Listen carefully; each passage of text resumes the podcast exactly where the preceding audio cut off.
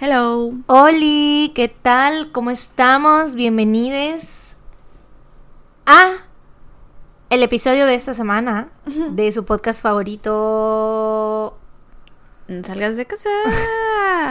Tun, tun, tun. Tun, tun, tun, tun, tun, tun, tun, Ah, sí que ya pues, desde el episodio pasado lo debimos de haber hecho. Este no es el primero de diciembre, hoy es el 4. segun- No es el segundo. El otro salió el 31. Primero de diciembre fue el viernes, 30, no, el 30. 31 ah, salió el 34 de noviembre, ¿no te acuerdas?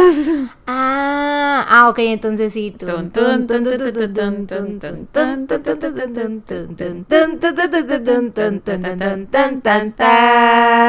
Me encanta que evolucionó de tuntun a tan tan.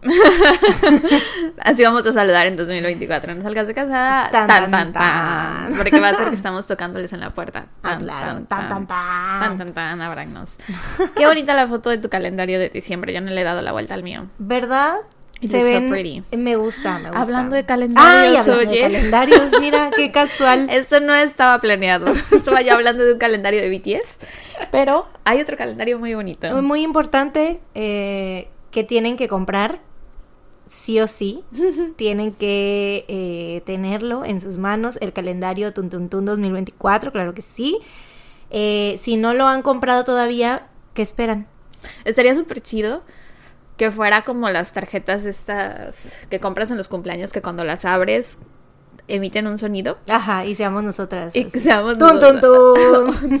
Y en diciembre tan tan tan tan tan tan, tan. sí, sí, sí. Estaría muy chido, pero nos hubiera salido muy caro. Muy caro y a ustedes más, A oigan. ustedes más todavía. Mucho pero más bueno. caro. Eh, oigan, pues sí, tenemos a la venta el poderosísimo calendario y sudaderas, ugly sweaters, que bueno, ya ahorita si las piden después de que están escuchando este episodio, lo más probable es que no les lleguen para Navidad, ¿verdad? Porque Ajá, se sí. les dijo, se les dijo y se les volvió a decir y se les repitió y se les volvió a repetir. Sí, se les dijo, así que si ahorita lo piden, o sea, aún así lo pueden pedir y usarlo para Claro. cualquier ocasión. De hecho, nuestro segundo drop va a estar a la, o sea, bueno, los artículos de nuestro segundo drop van a estar disponibles hasta el 7 de enero. Entonces, pues si no les surge que les llegue ya, por ejemplo, el calendario, sabemos que pues igual no importa que les llegue hasta enero, ¿no? La gran mayoría de la gente compra sus agendas y calendarios hasta enero. Eh, entonces, pues no hay pedo, pero nosotros les decimos porque pues los ugly sweaters pues sí son muy de Navidad, ¿no? Entonces, esos probablemente, o sea, es que ya aquí ya ahora ya dependemos de las paqueterías, ¿no? Entonces, eh, como hay muchísimos envíos en estos meses. y así. Oigan, y por cierto, o sea, sé que esto ya es un poco tarde porque ya hubo mucha gente que hizo pedidos, ¿no? Pero para las personas que no han hecho sus pedidos, recomendamos ampliamente esta feta. Sí, ya se los habíamos dicho, pero como ahora ya hicimos los primeros envíos y ya fuimos a ver el red pack de nuestra, de nuestro, de Nada nuestra ciudad. que ver, o sea, Qué horror. nada que ver. Qué horrible ¿Han de visto verdad. esos esos videos que hacen de cuando de cómo cada paquetería te deja tu paquete en la entrada de sí, tu sí, casa? que te lo- los que te los patean y lo que, FedEx así con- te besa y la Sí, bendición. y sí, así. sí. Güey, Red Pack yo creo que le caga encima a tu paquete. Sí, güey. o sea, de verdad es lo dejas y ya. Bendiciones. Eso es todo. No, hay, no te dicen nada, no ves que lo chequen, no nada, güey. A la bestia, Sí. bendiciones. Bendiciones a sus paquetes y los piden por Redpack. Nosotras seguimos Miren. insistiéndoles que esta feta es la que recomendamos. Yo creo que ah, para si, si es que hay siguientes drops, este ya vamos a quitar otra vez porque ya ven que en el primer drop solamente tuvimos este disponible envíos por esta feta. Ahorita metimos Red Pack porque pensamos en sus economías, dijimos tal vez pues Pero ya no vamos a pensar pero en es eso. que no mames, porque la neta, qué pedo, no, Sí. no confiamos. O sea, No. ahorita, de verdad, de verdad, nosotras no fue porque dijéramos, ay, Red Pack es buena opción. No, fue porque era la opción más barata dentro, en la plataforma que estamos usando. Literal es la más es la barata. más barata, entonces por eso fue como que dijimos, bueno, ok, nota. vamos a, sí, vamos a poner esta opción porque pues es más económico. Para quienes se les haga muy caro el envío por esta feta pues podemos bajarle ahí unos pesitos pero neta no manches Sí, no, o sea, es la estafeta bien lo barato sale caro. Digo, a veces las personas que trabajan ahí no te reciben con la mejor actitud.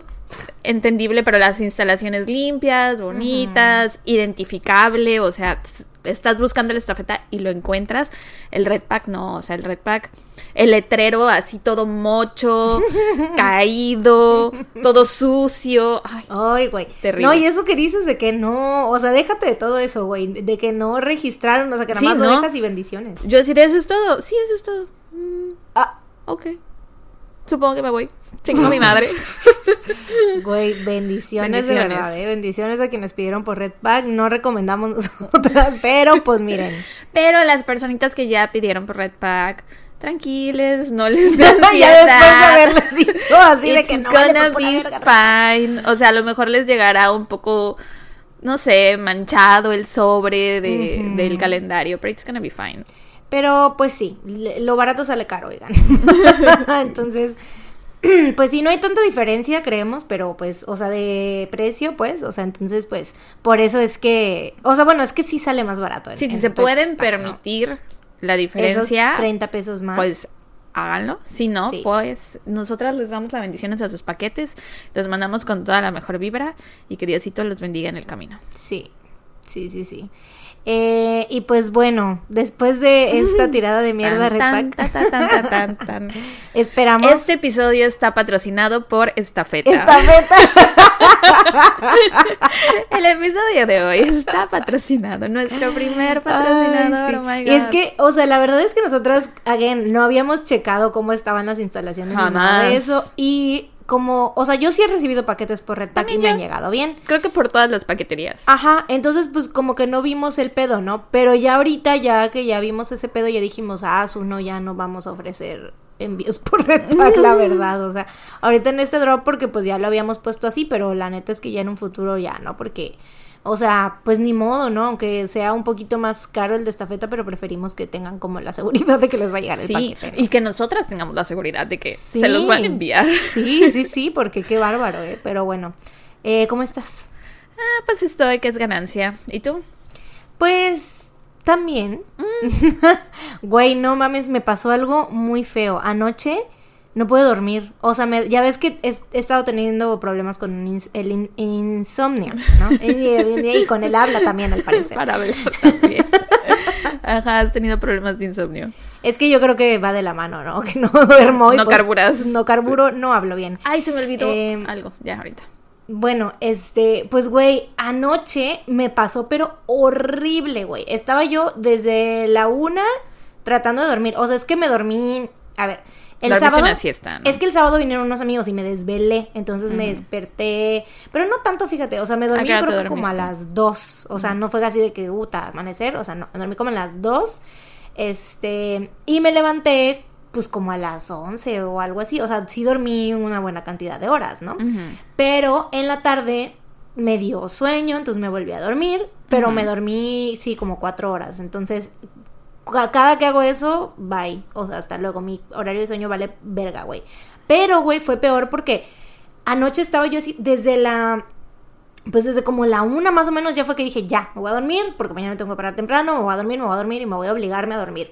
Bueno, pésima idea. Neta, debí de haber escuchado a mi cerebro diciéndome que no se quería apagar todavía, güey, porque estaba yo como que forzándome a dormir y me dio una, güey, me despertaba yo, o sea, me daba parálisis de sueño, güey, ya ves que yo ah, me, me da eso, pero ya no me había dado, güey, me dio, güey, como cinco veces, güey, así feo. de que, sí, de que me quería yo levantar y estaba así de que no me podía mover, güey, o sea, me pasó como cinco veces, y neta veía yo el, el- la hora y decía yo, puta madre, güey, o sea, de que a ver cuánto dormí, y era de que dormía como media hora o 40 minutos, así que cada 40 minutos o cada hora, así levantándome, ay no, horrible, güey.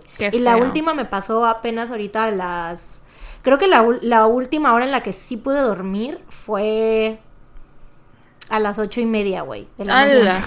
Sí, güey. O sea, estuve así desde... Porque a la una fue como de que querer ya empezar a dormir bien. Pero pues estaba... Andaba yo viendo cosas en el celular porque no me podía yo dormir, ¿no? Entonces no, no me pasaba todavía eso, pero como a las cuatro cinco fue que me empezó a pasar lo de la parálisis, güey. Entonces estuve como que todas esas cuatro horas y básicamente pues no dormí.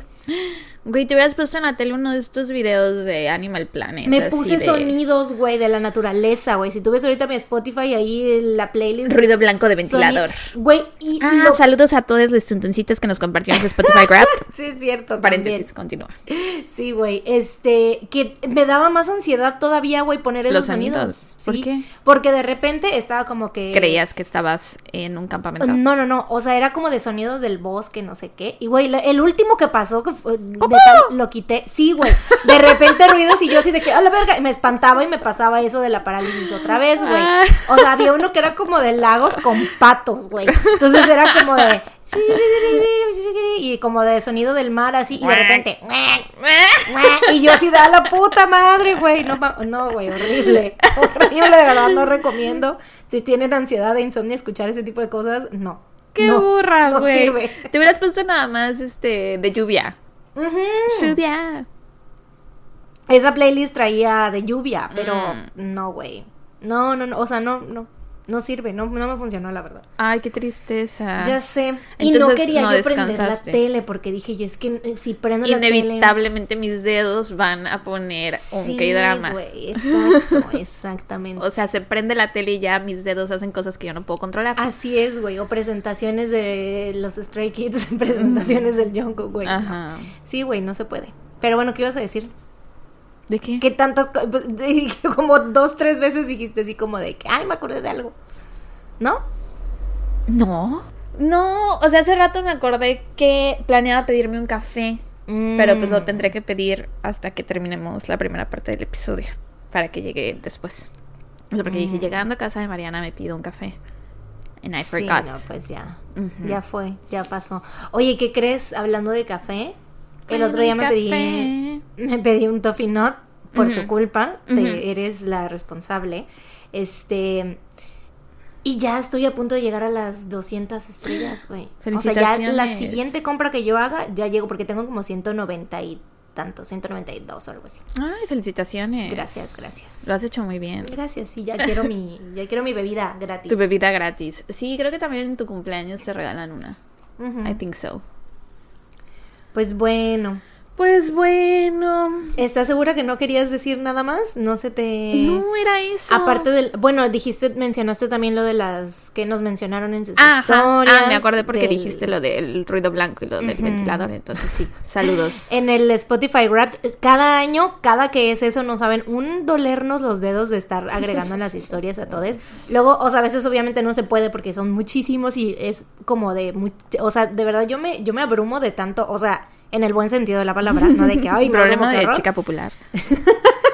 Sí, sí, sí. O sea, me abrumo de, de que qué chido de ver a tanta gente, porque luego hay gente que ni siquiera nos escribe luego por Instagram, pero están ahí, ¿no? Ajá. Entonces ahí te das cuenta realmente cuántas personas están ahí escuchándonos, Claro. porque en ese momento sí nos agregan y estamos así de que en su top o somos su podcast más escuchado. Entonces, muchas gracias a Ay, todos. sí, qué bonito. Un saludo. Sí. Un saludo a todos los tuntuncitas que nos tuvieron como su uh, podcast más escuchado en Spotify. Ujú. Y a quienes no, pues un saludo también. Y a quienes estuvieron a otros podcasts como número uno antes de nosotras, también saludos. Saludos. Saludos. Besitos en el Anastasio. Ojalá para el próximo año seamos su podcast número uno. Ojalá, ojalá.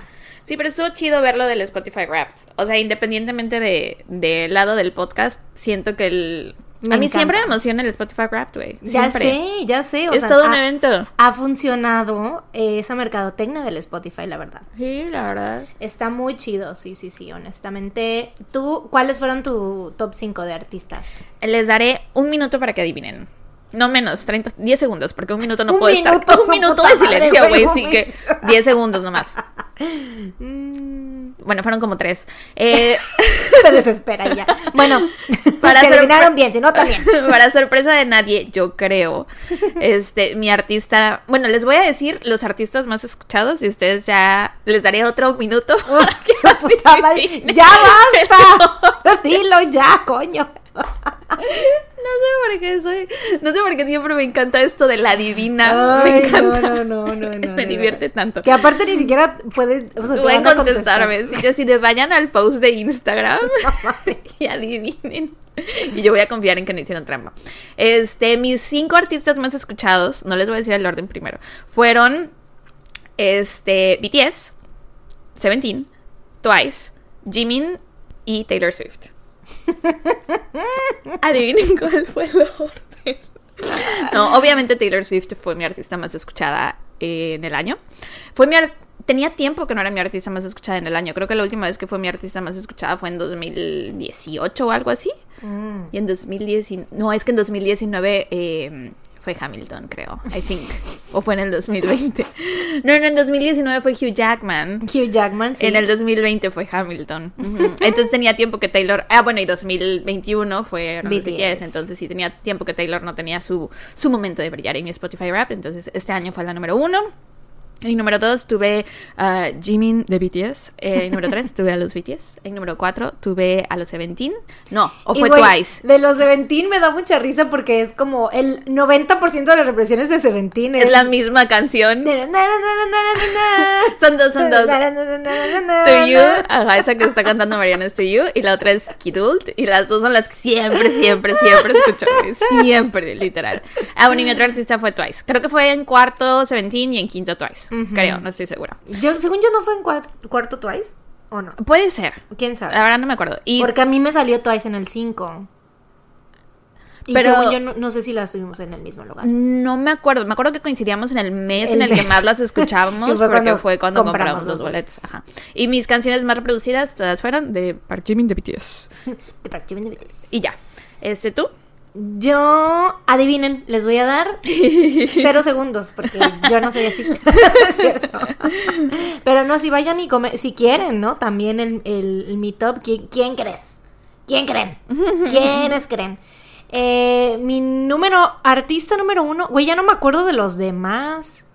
Yo sí me acuerdo de todos. Me, no me, me falta uno. Ah, ya sé, ya sé, ya sé quién es, ya sé quién es. Ok.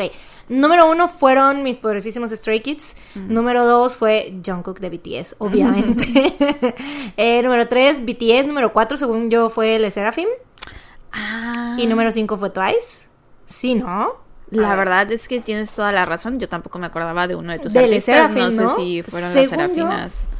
Le Seraphim. Estoy casi segura que sí, porque ya ves que te sale así de que el mes en el que más los escuchaste fue. Y te tal. salieron ellas. el Ellas me salieron en mayo, que fue cuando salió Unforgiven. Mes. I'm a Ah, Villain, pensé que I'm a- Ama Y esa también, o sea, digo porque el álbum, pues, el Ah, álbum ah, de ah. Unforgiven, que es donde sale la de Ama Mes, Mes, Más, Mes. Pero a ver, déjame confirmar. Un saludo a nuestra amiga Michelle que le da mucha risa el nombre de esa canción. Sí, Le Seraphim 4. Mm. Sí, sí, sí. Sí, Twice igual, más escuchadas en septiembre. Eh, BTS creo que en agosto, un mes random así. Stray Kids obviamente el mes, creo que fue junio cuando salió Five Star. Y Jungkook obviamente en noviembre. Obviously. Sí. Que yo creo que te decía, o sea, es nada más porque era bien poquito tiempo que había salido, o sea, apenas salió, no tiene ni un mes que había salido Golden cuando salió el Spotify Wrapped. Pero yo creo que, o sea, tantito, un mes más y ya me salía en el número uno, güey, porque su puta madre. Maybe. Yo creo que sí. Podría ser. Pero bueno, Bueno, pues ya. Eh, empecemos. sí, ya suficiente intro, güey. mucho wiri Sí, wiri, mucho bastante. guara guara. Se acomoda. Sí. Ruidos de silla. Este. no había yo dicho nada para que pudieras quitarlo, pero ahí vas. Se acomoda. Ruidos de silla. Habrá gente que Eh. escuche ruido blanco de ruidos de silla o ruidos de ciudad. ¿Te imaginas a alguien que ciudad, haya vivido así de que en la CDMX, en una calle muy transitada? Es que siento que en cualquier calle de la CDMX siempre hay Sí, ruidos de ciudad. Entonces, que haya crecido en la CDMX y después se, mu- se mude a una ciudad más pequeña donde no hay tanto ruido y tenga que poner así de ruidos de trailers. Ruidos de camiones. Ruidos de microbuseros. Ruidos de tráfico. De microbús. Será. puede ser. puede Ruido ser. blanco de ciudad.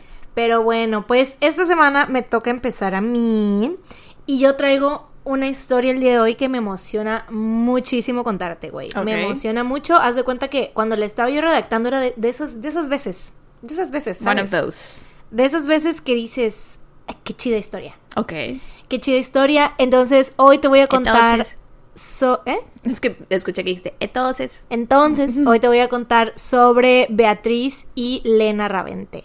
Y no es que se apelliden igual, sino que el apellido de Beatriz no está disponible para el público. Entonces es solo Beatriz y Lena es la que se apellida. Bueno, Lina es la que se apellida Ravente. Ok. Wolf Creek es una película australiana del 2005 en la que dos jóvenes se van de mochileras a Australia y junto con un amigo australiano se van de road trip a Queensland, haciendo una parada en el Parque Nacional Wolf Creek. Estando ahí descubren que sus relojes habían parado y que su auto no arrancaba. Al anochecer, un hombre los encuentra y se ofrece a llevarlos hasta su campamento y reparar el auto. Estos chicos lo acompañan hasta un sitio abandonado y después de que el tipo les ofrece agua, caen inconscientes. Long story short, el hombre pues los tortura, los ataca y termina asesinando a las dos chicas. Esta película, este, te digo, es australiana, 2005. Cuando Lina Ravente la vio con un amigo suyo, pensó que era imposible que algo así pudiese suceder en la vida real. Sin embargo, estaba por descubrir que a veces la realidad supera la ficción. En el 2016, Lina, originaria de Alemania, tenía 23 años. Se había tomado un año sabático y estaba muy emocionada por emprender su primer viaje sola. Sabía que Australia era un lugar muy popular para los mochileros por sus paisajes, playas y sobre todo por ser considerado un país bastante seguro. Mm. Lina quería, porque, güey... Seguro de algunas cosas pero inseguro de otras. De los canguros que andan por todos lados ahí. Y de las grandes arañas, y serpientes, y reptiles varios. Bueno, pero asesinos seriales no hay Ajá, tantos, sí. ¿no? Estás a salvo de los humanos, no de la naturaleza. No es de los como de animales vuelta en la salvajes. prehistoria. Cuando te podía Sí. matar un dinosaurio, un mamut y no un asesino serial. Siento que vivir en Australia ha de ser como jugar Jumanji todos los días, Seguramente sí. ¿verdad? Yo cuando estaba en mis primeros años de universidad soñaba con irme a vivir a Australia. Una de mis mejores amigas y yo decíamos todo el tiempo que nos íbamos a ir a Australia y íbamos a montar un puesto de tacos y íbamos a vivir allá. Pero güey, Wow. Fíjate que yo nunca tuve a Australia en mi radar hasta aparte que la gente anda descalza por allá todo el tiempo caminando. Sí, pero bueno, decías. Yo nunca tuve a Australia en mi radar hasta que conocí a los Stray Kids y que pues ¿En serio? Bangchan. O sea, sí sabía. Güey, de hecho sí me acuerdo que cuando a veces, este, para investigaciones de casos, escuchabas episodios de podcast australianos, ¿cómo te quejabas de la gente de Australia de cómo pronunciaba De las palabras en inglés? Es que es imposible entenderles. Fue, it was one time, pero sí, güey, fue como de, no mames, qué horrible, ¿qué es esto? ¿Por qué? No le entiendo. Pero ahora ya es como de que, oh my god, best accent ever. Nar. Sí, ahora todo el tiempo hablas Oh, como australiana. Nar. Yo sí los tenía en mi radar porque cuando el pic del veganismo en YouTube, Mm. muchas australianas, o bueno, más bien muchas youtubers veganas eran australianas. Entonces Mm. yo, el australiano te lo manejo re bien. No, Güey, what up? Pues, güey, yo ahorita con los Stray Kids y aparte ya ves que ahorita que me fui de viaje a Canadá conocí a dos personas, o sea, una chava y un chavo australianos. Qué bueno que conociste Stray Kids primero porque si no, no les hubieras... Eh, sí, güey, totalmente, güey. La chica australiana luego decía cosas, palabras que, o sea, sí, neta decía yo así de qué. y, y no solo yo, güey. A o ver, sea, pausa. Había porque salimos, eh, era una chica gringa, o sea, bueno, Estados Unidos, ella y yo, ¿no? La australiana y yo. Y, güey, la chica gringa también, o sea, y ella, el, el inglés es su idioma natal, ¿no? Y era como de que, eh, espérate, ¿qué, qué es eso? sí, güey. Pero, güey, me encanta. Yo estaba así como de que hipnotizada con su acento, güey. Neta. Sí, es como Me encanta. con el español que luego no le entiendo yo, por ejemplo, a los españoles o a los, no sé. Ajá, ciertas palabras que dices, ¿eh? Ajá, sí, ¿qué estás diciendo? Sí, sí, sí, sí, sí. Pero bueno, eh, te digo, estaba emocionada porque si viera Australia, Ah, muchos ¿no? paisajes de bonitos, mochilera. seguro, bla, bla, claro bla. que sí.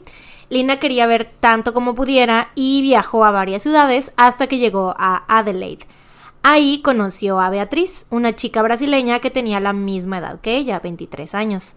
Ambas conectaron enseguida porque Beatriz también estaba viajando sola por primera vez y quería ver tanto de Australia como pudiera. O sea, las dos estaban de que querían aprovechar su viaje al máximo, ¿no?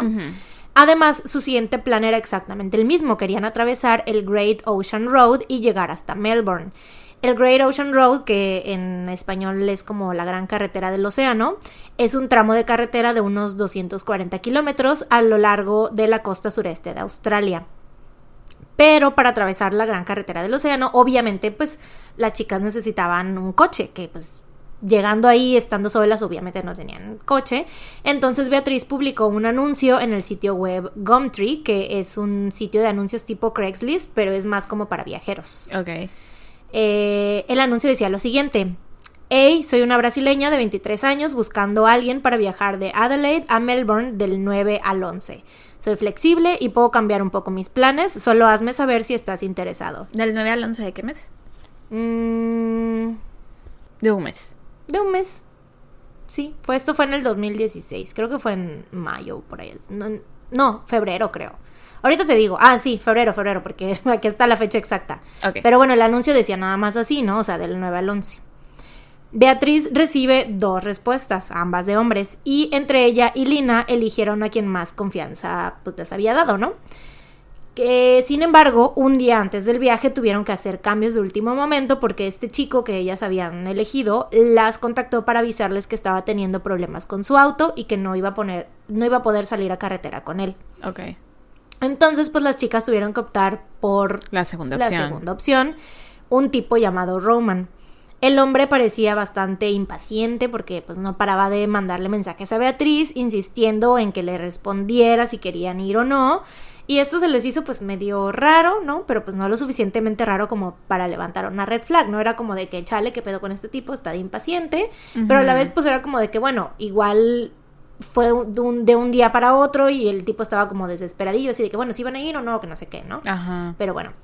Eh, además, no era como que de nuevo tuvieran muchas opciones, ¿no? O sea, en ese momento para ellas era como la única opción si se ¿Era querían eso ir. no hacían? Ajá, si se querían ir ese día e irse en el viaje en carretera, pues era solamente con él, ¿no? El martes 9 de febrero del 2016, Lina y Beatriz llegaron al lugar del encuentro donde Roman Hines, de 59 años, ya estaba esperándolas. La primera impresión de las chicas fue que Roman se veía más grande de lo que esperaban, o sea, supongo que... ¿De tamaño, pues? No, de, De edad, edad, de edad. Eh, supongo que tenía una foto vieja en el Gumtree, quién sabe. Eh, y como que no les dio tantísima confianza, así que tú dijeras, ay, lo veo y wow, este, me inspira confianza, pero pues se sentían seguras porque iban juntas, ¿no? Entonces tenían la una a la otra. Después de unas dos horas en carretera, sin consultarlo con las chicas, Roman se detiene en una playa totalmente desierta de Salt Creek y decide que van a acampar y a pasar la noche ahí. Ay, no. Esto a las chicas se les hizo raro porque esta playa pues no tenía nada en especial, no era un sitio como popular entre viajeros, no era turístico, ellas no habían escuchado de este, de este lugar. O sea, sé que abriste hablando de una película de terror, pero esto suena a una película de terror. Sí, o sea, es que literal, por eso, ves que la película esta se llama Wolf Creek, pues este caso le dicen así como de real life Wolf Creek. Ok. Pero bueno, em, sí, no era un sitio popular entre viajeros y sobre todo estaba en medio de la nada, o sea, no habían casas ni negocios alrededor. Ala, no, qué horror. Eh, las chicas le ayudaron a Roman a armar el campamento y fue entonces que Lina empezó como que a... Le, le empezaron a, a- O sea, le empezó a preocupar la situación, ¿no? En un momento a solas le, le preguntó a Beatriz si creía que Roman estaba bien. O sea, le dijo, ¿Do you think he's alright? Así como de que crees que, o sea, está bien que estemos aquí con él. Y Beatriz le contestó que sentía que el tipo era algo raro, pero que creía que iban a estar bien. Ay, Cuando termina... no. Cuando terminaron de armar el campamento, Lina estaba bastante cansada, así que decidió tomar una siesta en el interior de la camioneta de Roman. Mientras tanto, Beatriz y Roman comieron y se sentaron a platicar. Paréntesis, el viaje en auto por la carretera, ¿cuántas horas se supone que duraba? Do- ah, en carretera, pues es que no sé si eran como unas cinco horas, yo creo. O sea, por no decir. tendrían por qué haber pasado la noche juntos. O sea, no eh, bajo ninguna circunstancia era esto de vamos a pararnos a dormir porque es un viaje muy, muy largo. Pues no, o sea, y es que aparte no se pararon ahí en la noche, o sea, te digo que habían pasado dos horas y eh, las vio desde temprano, pues, o sea, y ni siquiera les preguntó, o sea, no fue como de que, oigan, no que hay una playa que bla, bla, bla, no quieren ir y que ellas dijeran, ah, sí, vamos, Ay, no, qué ¿sabes? O sea, no fue así. Y era temprano todavía, o sea, era de día, súper de día. Qué horror, qué horror, qué Sí. horror, qué horror. Eh, entonces, ajá, no fue como que tú dijeras, bueno, ya es de noche, todavía Ajá, falta. Necesitamos dormir en algún lado. Ajá, esa era mi duda. Sí, no, no, no, no fue así. Eh, y bueno, entonces te digo, se sientan, ya habían armado el campamento, este, Lina está dormida en el coche y eh, Beatriz y Roman están eh, sentados platicando, ¿no? En una de esas, Roman le dice, oye, hace rato que veníamos en el auto, vi unas huellas así como de canguro. Y yo creo que pues deben haber canguros en esta área. ¿Qué te parece si vamos a buscar a verlos, no? Por ahí, por, porque estaban en una playa, pero había muchas dunas, ¿no? Eh, Beatriz dijo, pues, ¿por qué no? Y Para ambos empezar, empezaron. Eso es peligroso también. ¿Eh? Para empezar, eso también es peligroso. ¿Qué tal que el canguro los agarra putazos? o sea. Pero recuerda que ellas querían ver lo más posible de Australia. Sí, o sí, sea, eran que aventureras. sí. Si esto hubiera sido este divergente, ellas serían cuatro, creo que es. La... ¿Alguna vez viste o leíste los libros de Para empezar, no. Entonces, ignora no mi- voy a entender. Ignora mi referencia. A mí dime Hunger Games. Katniss. Eh, no, pues sí, empezaron a caminar hacia las dunas. Para este momento Beatriz traía puesto un bikini porque pues estaban en la playa y ya se había metido a la playa y así. Pero cuando llegaron al lugar donde Roman dijo, no había canguros a la vista, obviamente. Entonces pues Beatriz le dijo a Roman así de, oye, no, pues no hay nada, vamos a regresar al campamento. En el momento en el que Beatriz se dio la vuelta, o sea, para regresar al campamento, Mm. Roman la agarra fuerte del brazo, la jala hacia él, le pone el brazo alrededor del cuello y la tira en la arena. Después Roman saca un cuchillo y unos pedazos de cuerda que traía en el pantalón e Ay, no, intenta atar a Beatriz de las muñecas y los tobillos. Pero Beatriz no se deja, agarra los pedazos de cuerda y se los avienta, güey, así lejos para que no pudiera amarrarla, ¿no? Cuando Roman ve esta actitud de Beatriz como de desafío, como desafiándolo, eh, le dice a Beatriz, o lo haces fácil o te rompo el brazo. En ese momento Beatriz se da cuenta que pues tenía que empezar a actuar diferente y si quería sobrevivir pues no tenía que hacerlo enojar, ¿no? Roman termina atando a Beatriz, por lo que ahora tenía pues como un control total sobre ella, obviamente ya no se podía mover, ¿no? La volteó, le arrancó el traje de baño y empezó a besarla y a lamerla. Beatriz intentaba hablar con él y a decirle que lo que estaba haciendo no estaba bien, pero Roman le decía que se callara y empezó a golpearla. En ese momento muchas cosas pasaron por la mente de Beatriz. Pensaba que muy probablemente iba a morir ahí porque pues estaban en medio de la nada, güey. Entonces es como que este tipo me puede hacer cualquier cosa y nadie se va a enterar, ¿no? Eh, pensó en su mamá, en que le iban, o sea, que probablemente, o sea, si la mataban, le iban a tener que llamar, iba a tener que ir hasta allá para identificar su cuerpo y muchas cosas más. Pero también sabía que no era momento para rendirse. Así que hizo lo que muchas otras sobrevivientes tuvieron que hacer en su situación, que fue tratar de hablar con su atacante y convencerlo de hacer algo que no estaba en sus planes. Beatriz le dijo a Roman que no había necesidad de hacer lo que estaba haciendo, que podían continuar con lo que sea que él quisiera, pero que lo hicieran en el campamento donde era más cómodo, porque la tenía ahí tirada en la arena, ¿no? Roman accedió y ambos empezaron a caminar hacia el campamento. Beatriz, te digo, estaba atada todavía de las muñecas y de los tobillos. Pero por alguna razón, cuando se estaban acercando al campamento, Roman cambió de parecer y se volteó hacia la otra dirección. O sea, como para de, no, vámonos de regreso, ¿no?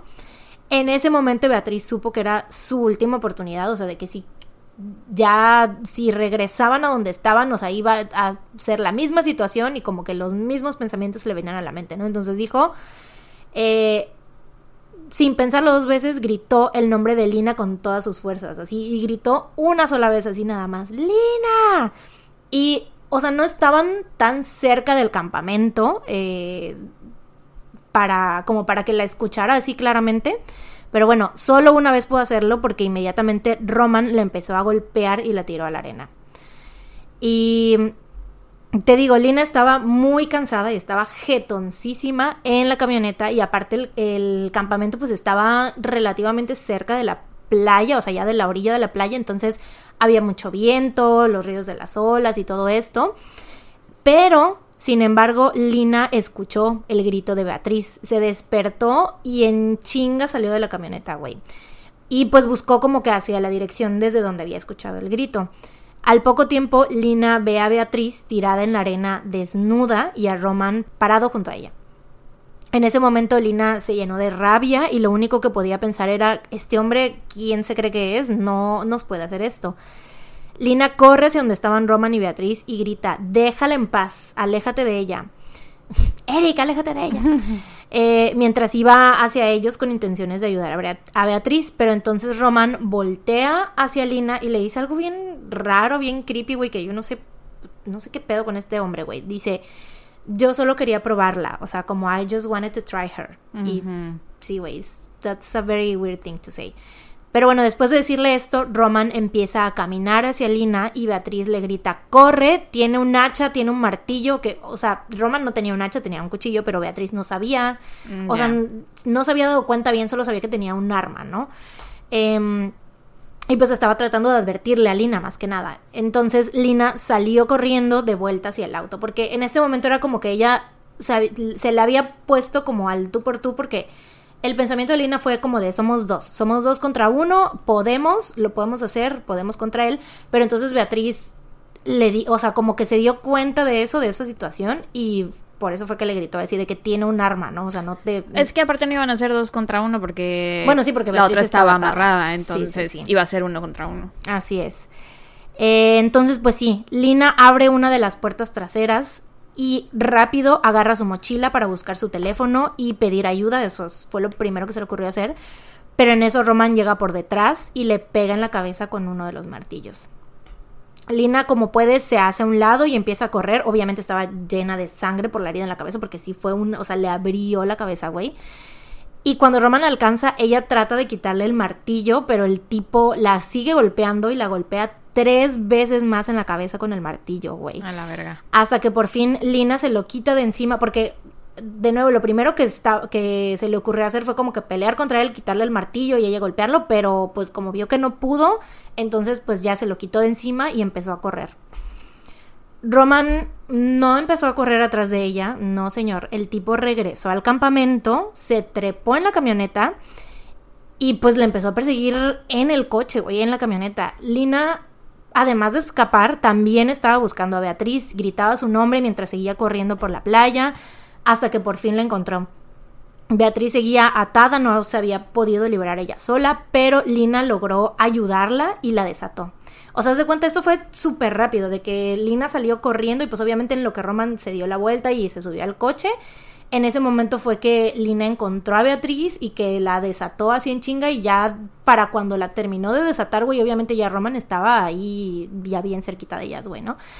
Em, en ese momento, sin decirse nada, ambas, que yo siento que, güey, para acabarse de conocer, estas morras tenían una conexión muy cabrona, como que se entendieron súper bien, o sea, en un...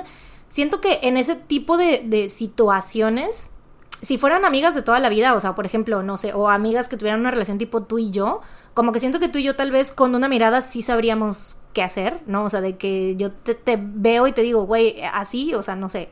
Sabemos que tienes que tú correr para acá y yo para allá o algo así, ¿no? Pero ellas que se acababan de conocer, güey, siento que está muy cabrón como esta conexión que tuvieron para entenderse también, ¿no? Entonces, sí, en ese momento sin decirse nada, ambas sabían lo que la otra estaba pensando. Tenían que separarse si querían que por lo menos una de ellas tuviera la oportunidad de sobrevivir. Entonces, Beatriz se va hacia la izquierda, subiendo las dunas, que es donde estaban como arbustos y así, y Lina sigue derecho el camino por la playa, porque no había otro lugar, o sea, hacia dónde ir. Roman estaba por atrás en la camioneta, ¿no? Entonces era o la izquierda las dunas eh, derecho así la playa o a la derecha pues era el mar literal, ¿no? Entonces pues no le quedó de otra línea más que irse así de frente. Em, Beatriz logra encontrar un lugar entre los arbustos donde esconderse, pero Lina, pues te digo, no tenía otra opción más que seguirse de frente. Entonces, eh, o sea, también se podía ir por las dunas, pero en el preciso momento en el que se separaron, pues tenían que irse así, Beatriz a la izquierda y ella, este, seguirse de, de frente, ¿no? Entonces, eh, Obviamente Roman se fue a perseguir a Lina, que era la que había, como que estaba más clara la vista por donde se iba a ir ella, ¿no? Em, Lina corrió hacia, las dunas, pero Roman la alcanzó y la golpeó con la camioneta, o sea, la atropelló. Eh, y Lina cayó al piso. Roman pensó que ya se había deshecho de ella, pero Lina se levantó y siguió corriendo. Roman siguió persiguiéndola hasta que la alcanzó de nuevo y volvió a atropellarla, güey. A la verga, güey. Esto sucedió cuatro veces, güey. Cuatro veces este hombre la atropelló con su camioneta, que era una camioneta todoterreno 4x4, güey. Y cuatro veces Lina se levantó y todo esto mientras estaba sangrando profusamente de la cabeza, güey. Tenía cuatro heridas también en la cabeza, güey. Con el martillo se le abrió. Güey, era una cosa, o sea, se le abrió la cabeza, güey. De que la mujer no podía ni ver de toda la sangre que tenía en la cara, güey. Lina estaba muy débil y sentía que no iba a aguantar un golpe más, así que la última vez que se levantó decidió que tenía que hacer pues algo diferente en lugar de solo correr por las dunas porque el tipo le iba a seguir golpeando y ya no sabía si iba a aguantar un golpe más, ¿no? Entonces, una vez que estuvo a una distancia considerable, se voltea hacia el coche, güey, brinca y sube al capó. O sea, this is some fucking Jennifer Lawrence. action movie shit, güey. Jennifer Lawrence en. ¿Cómo se llama, güey? sí, la sí, película güey, la de- esta. Donde está encuerada corriendo por la playa. güey, sí, literalmente. y brinca el cofre de un Este, coche. ¿Cómo se llama? Bueno, esa película. No que Hard salió. Feelings. No Hard Feelings. Pues, güey, brinca, sube al capó, se agarra de la antena y trepa por el parabrisas hasta llegar al techo de la camioneta, güey. Roman se emperra, obviamente, y le empieza a gritar, a gritar, bájate del puto techo. Pero, pues si Roman estaba emperrado, obviamente Lina estaba emperrada por dos, güey. O sea, ella estaba así de que ni de pedo me voy a bajar de aquí, ¿no? Entonces el vato se baja, güey, del, del coche, intenta alcanzarla y golpearla así con el martillo desde abajo, pero Lina le estaba, este, lo, pateaba, güey, lo pateaba la cara y no lo, o sea, no dejó que le alcanzara, ¿no? Eh, obviamente esto lo emputó más al Roman, entonces se subió al auto y empezó a dar así vueltas bruscas y a manejar como loco por las dunas, güey, esperando que en una de esas pues Lina saliera volando del techo. Pero, güey, o sea, como si estuviera en un toro mecánico, haz de cuenta, ¿no? Pero Lina estaba aferradísima, güey. No logró tirarla porque aparte la camioneta tenía pues de esas rejillas que tienen así donde ponen, no sé, cosas arriba. Entonces, eh, pues Lina podía, Tenía de dónde agarrarse. sí, podía agarrarse muy fuerte de ahí y no había poder humano que la moviera, güey.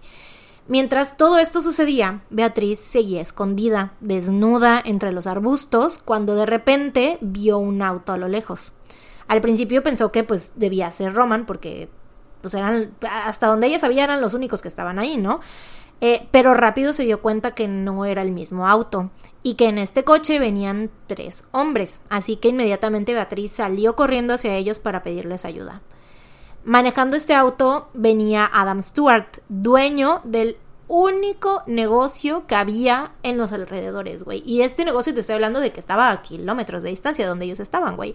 Pero, o sea, como él vivía ahí, pues era como algo común.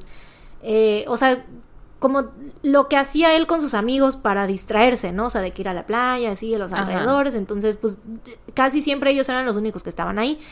Em, que güey, me da risa. Se me hizo curioso porque como era, es el, era el único negocio ahí en esos alrededores, güey. Tenía un letrero, era como todo en uno, güey. Entonces había un letrero que decía gasolinera, restaurante, mochileros, material para pesca, cerveza, Ah. vino, baños, duchas. Entonces me dio mucha risa, güey. Así como de que aquí hay todo lo que necesitas. Ferretería, Sí, cerrajería. güey, casi, casi, güey. Este, pero bueno, en fin.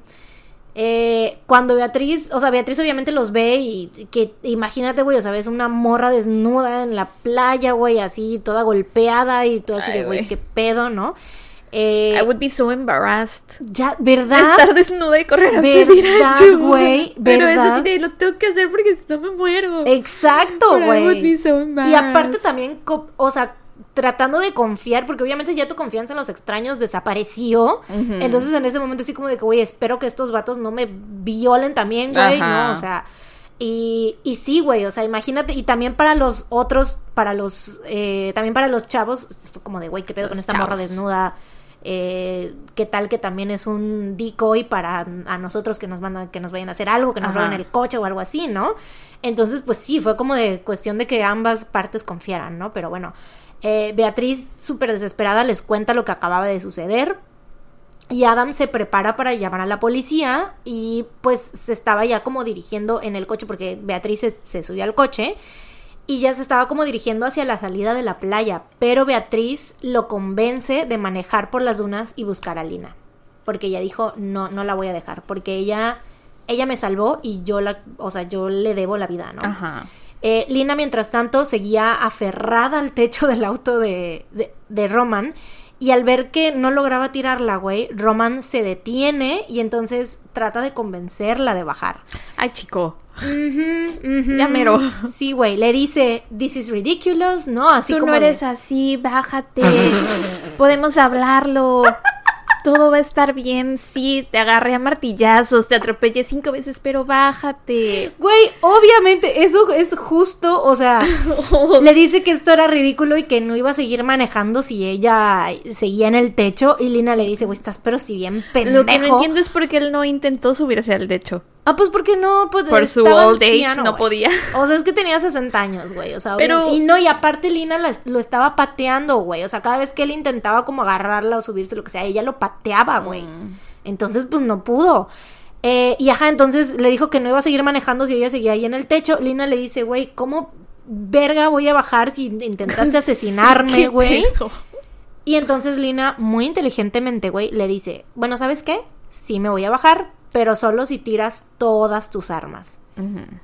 Increíblemente Roman le hace caso a Lina y avienta su cuchillo y sus dos martillos lejos hacia Seguramente las ya se estaba quedando sin gasolina, güey. También yo creo, Por eso decía así de no, tengo que dejarla que se baje ya. Puede ser, güey. Puede ser, puede ser. Así como de ahorita mi arma más grande es mi camioneta 4x4. y te no. bajas, te atropello atrás.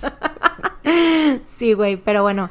Eh, después de esto, en un impulso de amabilidad, es que este güey neto está bien.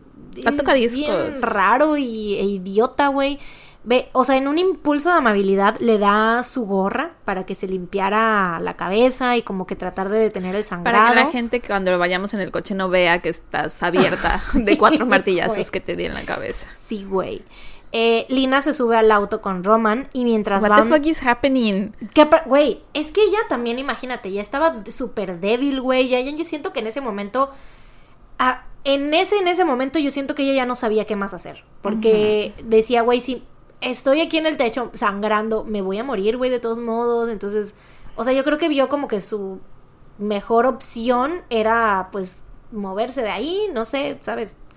No sé, o sea, también siento que ya estaba como que medio ida, porque las heridas en la cabeza ya le estaban afectando, yo creo, güey. Pero bueno, eh, mientras van manejando, pasan por un lugar donde habían unas personas acampando. Estas personas eran los amigos de Adam Stewart, que estaban en contacto con él y sabían de la situación. Por lo que, o sea, por lo que entiendo eran varias personas y habían ido en mínimo dos coches. Entonces, eh, pues Adam andaba en uno de los coches con Beatriz buscando a Lina. Y las personas que estaban en el campamento tenían otro coche que lo tenían ahí estacionado, ¿no? Una de estas personas ve, o sea, ven el coche pasar, ¿no? Pero uno de ellos, que tenía muy buena vista, ve a una chica cubierta de sangre Con una gorra. asomándose desde el asiento del pasajero, moviendo el brazo. Y no estaba como que. No lo estaba haciendo como efusivamente ni saludándole sino que era como un. O sea, moviendo el brazo así súper débilmente, güey, ¿sabes? O sea, son- simplemente vio que había una chica sangrando con el brazo de fuera. Y te digo que no creas que pasaron súper cerquita y lento, o sea, sí estaban a una distancia considerable, como, o sea, nadie más lo vio, güey, todo el mundo, o sea, las otras personas que estaban ahí dicen, güey, es que no sabemos cómo le hizo para lograr Para verlo, ajá. identificar. ajá, Beatriz no les dijo en qué coche andaban. no, o bu- bueno, sí, les dijo una camioneta 4x4, supongo, así lo básico, ¿no? Pero, o sea, sí, fue como de increíble que lograran ver a Lina desde esa distancia, ¿no? Em, pero bueno, en ese momento los muchachos estos se suben al coche y empiezan a perseguir a Roman hasta que lo acorralan en las dunas. Uno de ellos le llama por teléfono a Adam y le dice que podían ver a un hombre en el auto pero que no veían a la chica. Y pues, güey, claro que no la veían en el coche, porque resulta que Lina ya se había bajado y Ah. había empezado a correr hacia ellos, güey, sí. Eh, Roman le decía que regresara al auto, todavía el nervio, güey. Así, regre no, regrésate, ¿a dónde vas? Y Lina así, no chingas a tu madre, güey, ¿qué te pasa? Podemos hablarlo. Sí, güey, no. Lina obviamente dijo Sayonara Beach Sí, y se fue corriendo, ¿para qué güey. las quiero? Sí, güey. Volteó un par de veces hacia atrás porque pensó que Roman la iba a ir persiguiendo, Pero... pero porque ese vato la iba a matar, o sea, si se quedaba con él en el coche la iba a matar. obvio, no le güey, iba a llevar al hospital. Obvio, pero este, ajá, pues pensó que la iba persiguiendo, pero el tipo simplemente se quedó parado junto a su coche, confundido y sin saber qué hacer, güey. Los muchachos también se quedaron parados, ellos no fueron hacia Lina porque o sea, aparte de que estaban muy asustados por la situación, dicen que por las heridas que Lina tenía, no lograban distinguir si era hombre o mujer, güey. O sea, no sabían si ella era el hombre peligroso del que les habían hablado. Y, ¿sabes? Ok. Eh, entonces, pues, decidieron como que quedarse ahí parados y esperar a ver qué, o sea, esperar a que se acercara y ya ver qué pedo, ¿no? Mientras tanto, Roman huía de la escena. Pero una vez que Lina llegó con ellos, con los chavos, pues rápido se pusieron de acuerdo para que ella se quedara a salvo con algunos de ellos en el campamento y, o sea, en lo que hablaban a la ambulancia y a la policía y eso. Y pues los demás se subieron a los coches para cazar a Roman. Para este momento ya estaba cayendo el atardecer, entonces pues esto se volvió como una carrera contra el tiempo antes de que anocheciera, porque pues obviamente así iba a ser mucho más difícil alcanzar a Roman porque no se iba a ver ni madres, ¿no? O sea, estaban en la playa, güey, en las dunas no hay este iluminación ahí, ¿no? Em, pero bueno, nadie conocía a Salt Creek mejor que Adam, entonces cuando la policía llegó, lo reclutaron para que los ayudara a encontrar a Roman. Y pues irónicamente, pues en vez de, ya ves que antes en esta situación, pues el que andaba persiguiendo a las chicas era Roman y ahora era al revés.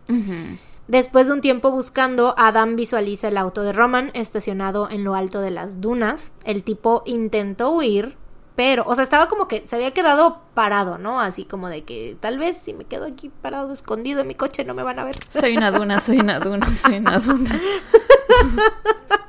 Güey, se, y se puso arena encima, ¿no? Arbustos así tratando Soy de... una duna. Soy una duna.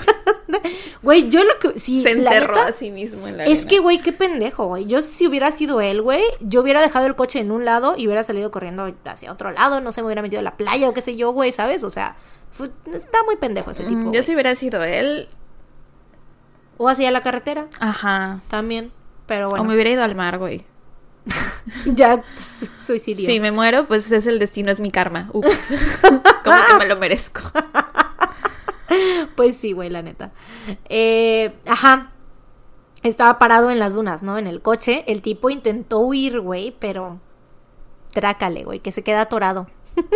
Ay, no, como el 4x4. Se queda atorado No, que y no todo podía terreno. arrancar. Güey, pues es que ya después de atropellar Terrenator. cuatro veces a la...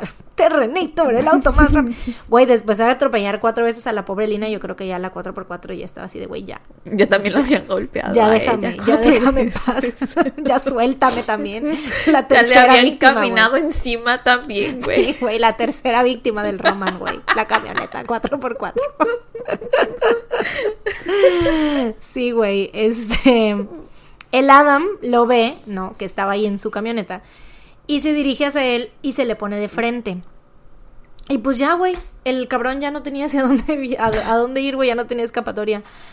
Y Adam espera con las manos en el volante porque, o sea, lo ve que estaba sentado en el auto, güey, y dice que se le quedó viendo así fijamente, güey, a los ojos, así. Y pues Adam estaba cagado porque pues ya sabía lo que le había hecho a las Ajá, otras dos chicas, güey. Y estaba como de que, güey, ve tú a saber si ahí trae escondida una puta pistola, güey, o una escopeta o algo, güey. Ahorita no sé qué vaya a hacer, güey. No sé Pero la policía no andaba por ahí con él. Eh, Sí, sí, sí, pero pues en lo que llegaban, Ya. pues él es- lo tenía ahí acorralado, güey. Tenía Ya. que esperar a que llegaran todos, ¿no? Entonces, este. Pues sí, no me imagino la adrenalina que debió de sentir él, ¿no? O sea, de que estar ahí esperando su siguiente movimiento, güey. Pero pues no hizo nada, güey. El tipo se quedó así inerte. Eh, por fin, Qué bueno que no traía un, un arma de fuego, porque si no, Sí, ninguna de las dos hubiera sobrevivido. No, no, no, no, literal. Eh, por fin la policía llega y Roman es arrestado. Qué loser. Mientras.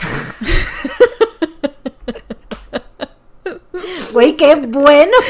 Ay, qué ser, güey. Creo que va a hacer mal tu trabajo, ¿no?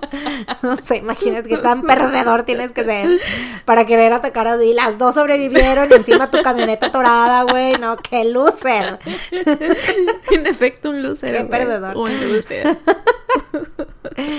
Pero bueno, mientras tanto, Lina y Beatriz son llevadas al hospital, Beatriz con golpes y heridas menores, pero pues las heridas de Lina eran tan graves y había quedado tan débil que llegó inconsciente a urgencias, que es lo que te decía, yo siento que ya para el final ya estaba ella, ya se le estaba yendo, güey, por eso fue Sí. como que...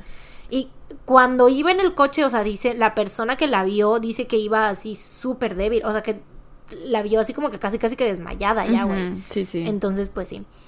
Em, es que le fue muy mal. Sí, O güey. sea, le fue De- muy, muy mal. Le fue muy, muy mal, güey. O sea, los cuatro martillazos en la cabeza, güey. Las cuatro veces que la atropelló, güey. Con la 4x4, güey.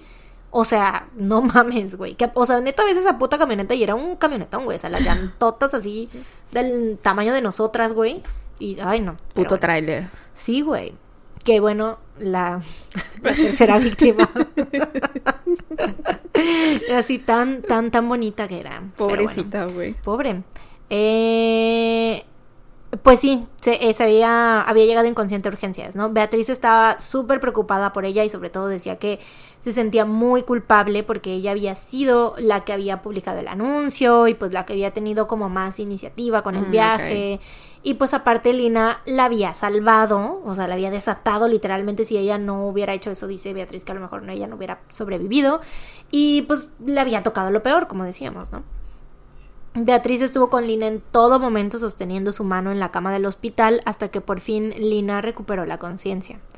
Más adelante, Lina le dijo que por su mente jamás pasó el estar enojada con ella ni culparla, o sea, al contrario, dijo que qué bueno que habían estado juntas y qué bueno que había podido ayudarla y salvarla. Ay, qué linda. Sí, güey. Cuando la noticia del ataque empezó a sonar por toda Australia, hubo alguien que de inmediato reconoció el auto de Roman y recordó que planeaba vi- viajar a Salt Creek. Silvia Clark, exnovia de Roman, también había sido víctima de su violencia. Tan solo un mes antes, Roman la había atacado. Una noche, Silvia despertó, o sea, estaban juntos, ¿no? Estaba, ella estaba muy enamorada de él, estaban saliendo, bla, bla, bla. Una noche Silvia despierta de repente para darse cuenta que Roman la había atado de un brazo y cuando, o sea, a la cama, y cuando lo confrontó, él empezó a gritarle de groserías, a morderla, a jalarla y a golpearla y terminó violándola. Después de violarla, Roman simplemente rodó hacia el otro lado de la cama sin decirle una palabra. Silvia, pues estaba, o sea, obviamente para empezar el abuso, ¿no? O sea, traumático, sintió muchísima como vergüenza y le dio miedo ir con la policía, lo cual es como súper común en víctimas de violación por parte de sus propias parejas, ¿no? Porque cómo va Silvia a decirles así, oye, mi novio me violó, ¿no? Eh, y pues lo único que hizo fue terminar la relación y alejarse de él. Y pues se salvó de este viaje en carretera que Roman había planeado, ¿no? Porque ya, o sea, eran novios y era como un plan así de novios, ¿no? De que, ay, vamos a Sí, sí, sí, un me antoja". viajecito. Ajá. A un pueblo mágico. Así es.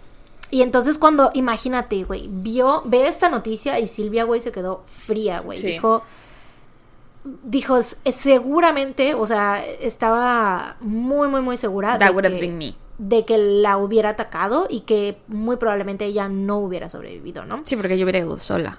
Sí, sí, sí, sí, sobre todo porque iba sola y aparte pues porque pues era, ni se iba a imaginar, o sea, era su novio, ¿no? Entonces, pues sí. Eh, y pues sí, como ella lo había dejado, pues había buscado otra víctima, ¿no? En este caso, víctimas. Beatriz y Lina, al igual que pues todos nosotros, yo creo, también creían que Roman había entrado a Gumtree ya con el propósito de buscar una víctima. Silvia dice que se sintió muy culpable de no haber llamado a la policía porque cree que si lo hubiera hecho, pues a lo mejor el ataque a las chicas no hubiese sucedido, pero honestamente yo creo que lo hubiera hecho tarde o temprano, güey, porque, o sea, sobre todo sabiendo unas cosillas que te voy a decir ahorita. Cuando revisaron las pertenencias de Roman, los oficiales encontraron una computadora que estaba llena de porno súper violento. Violento. Sí, y convencieron a Silvia de testificar en su contra durante el juicio.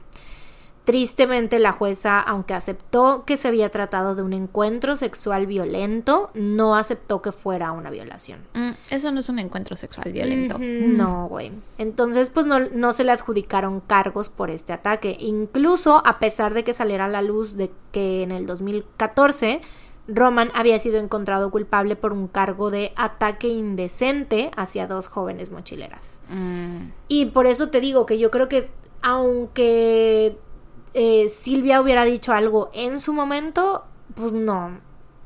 No le hubieran hecho nada, güey, no le hubieran metido a la cárcel o algo así, porque, o sea, si ya sabiendo eso, o sea, en el juicio este, ya habiendo pasado todo lo de Lina y Ajá. Beatriz, no lo encontraron, no, no le pusieron violación, güey, pues, ¿cómo lo van a poner cuando nada más, o sea, con el testimonio de Silvia sin que antes de que pasaran todas estas cosas, pues.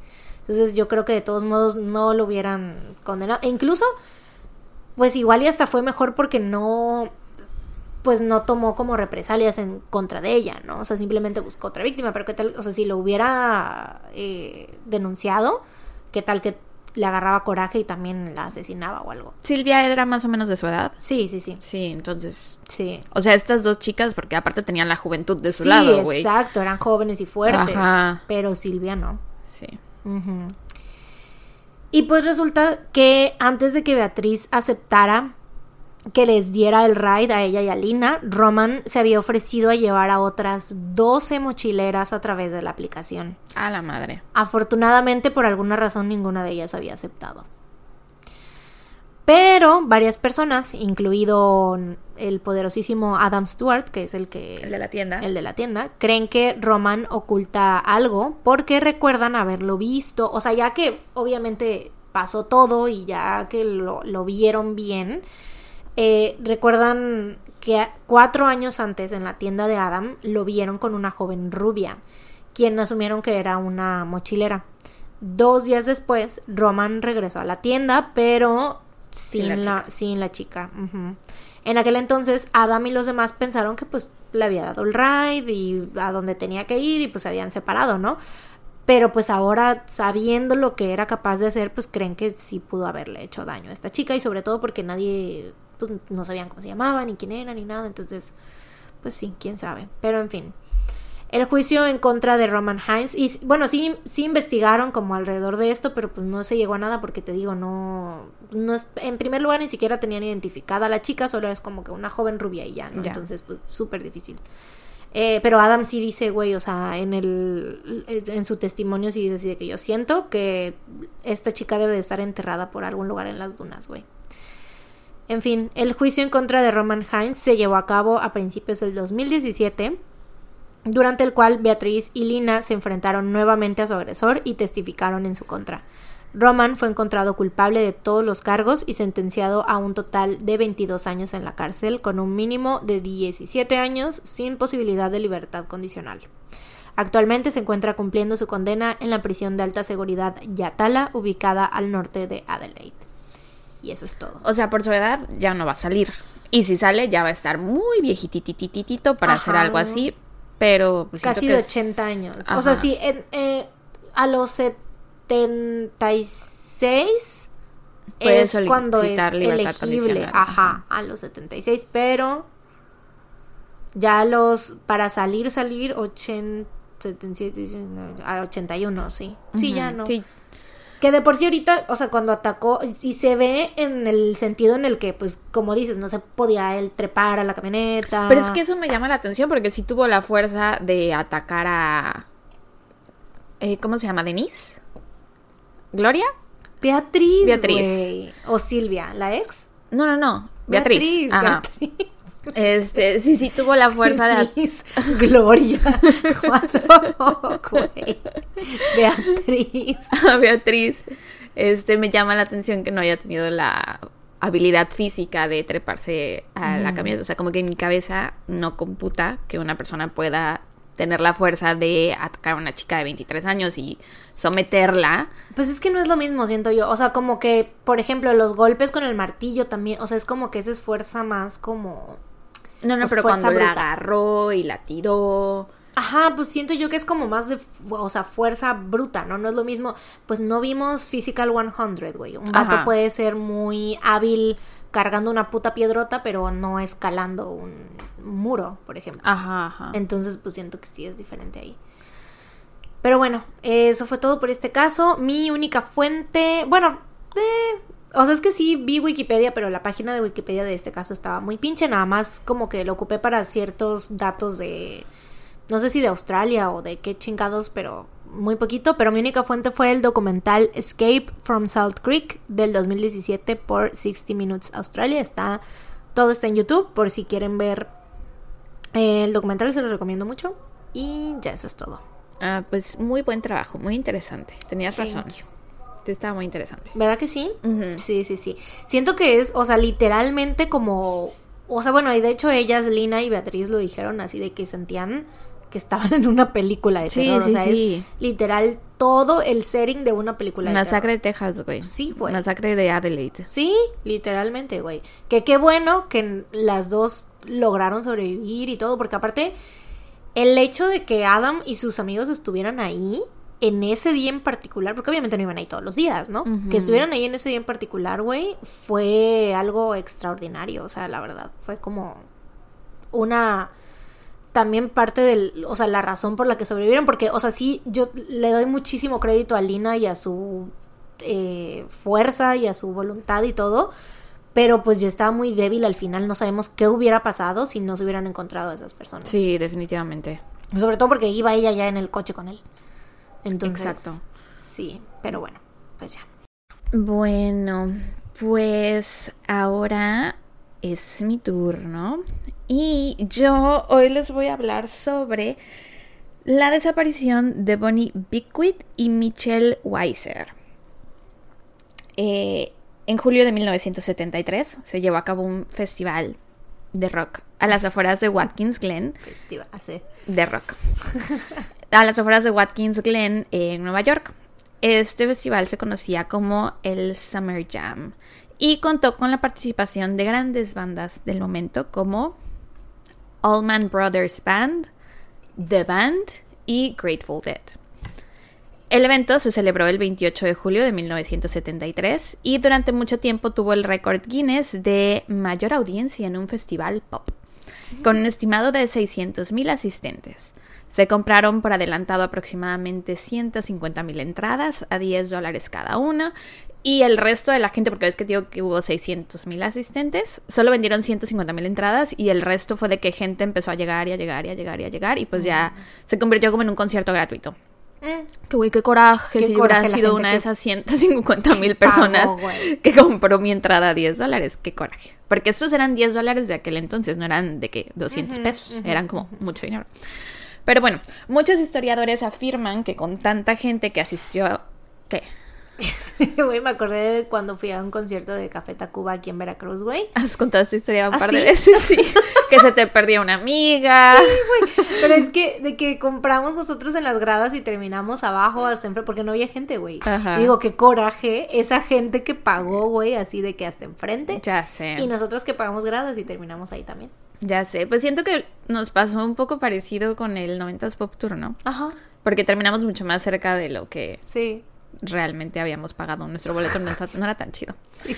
Pero bueno, muchos historiadores afirman que con tanta gente que asistió a este evento, una de cada 350 personas que vivían en Estados Unidos estaban escuchando rock al momento del concierto, porque había mucha gente ahí, ¿no?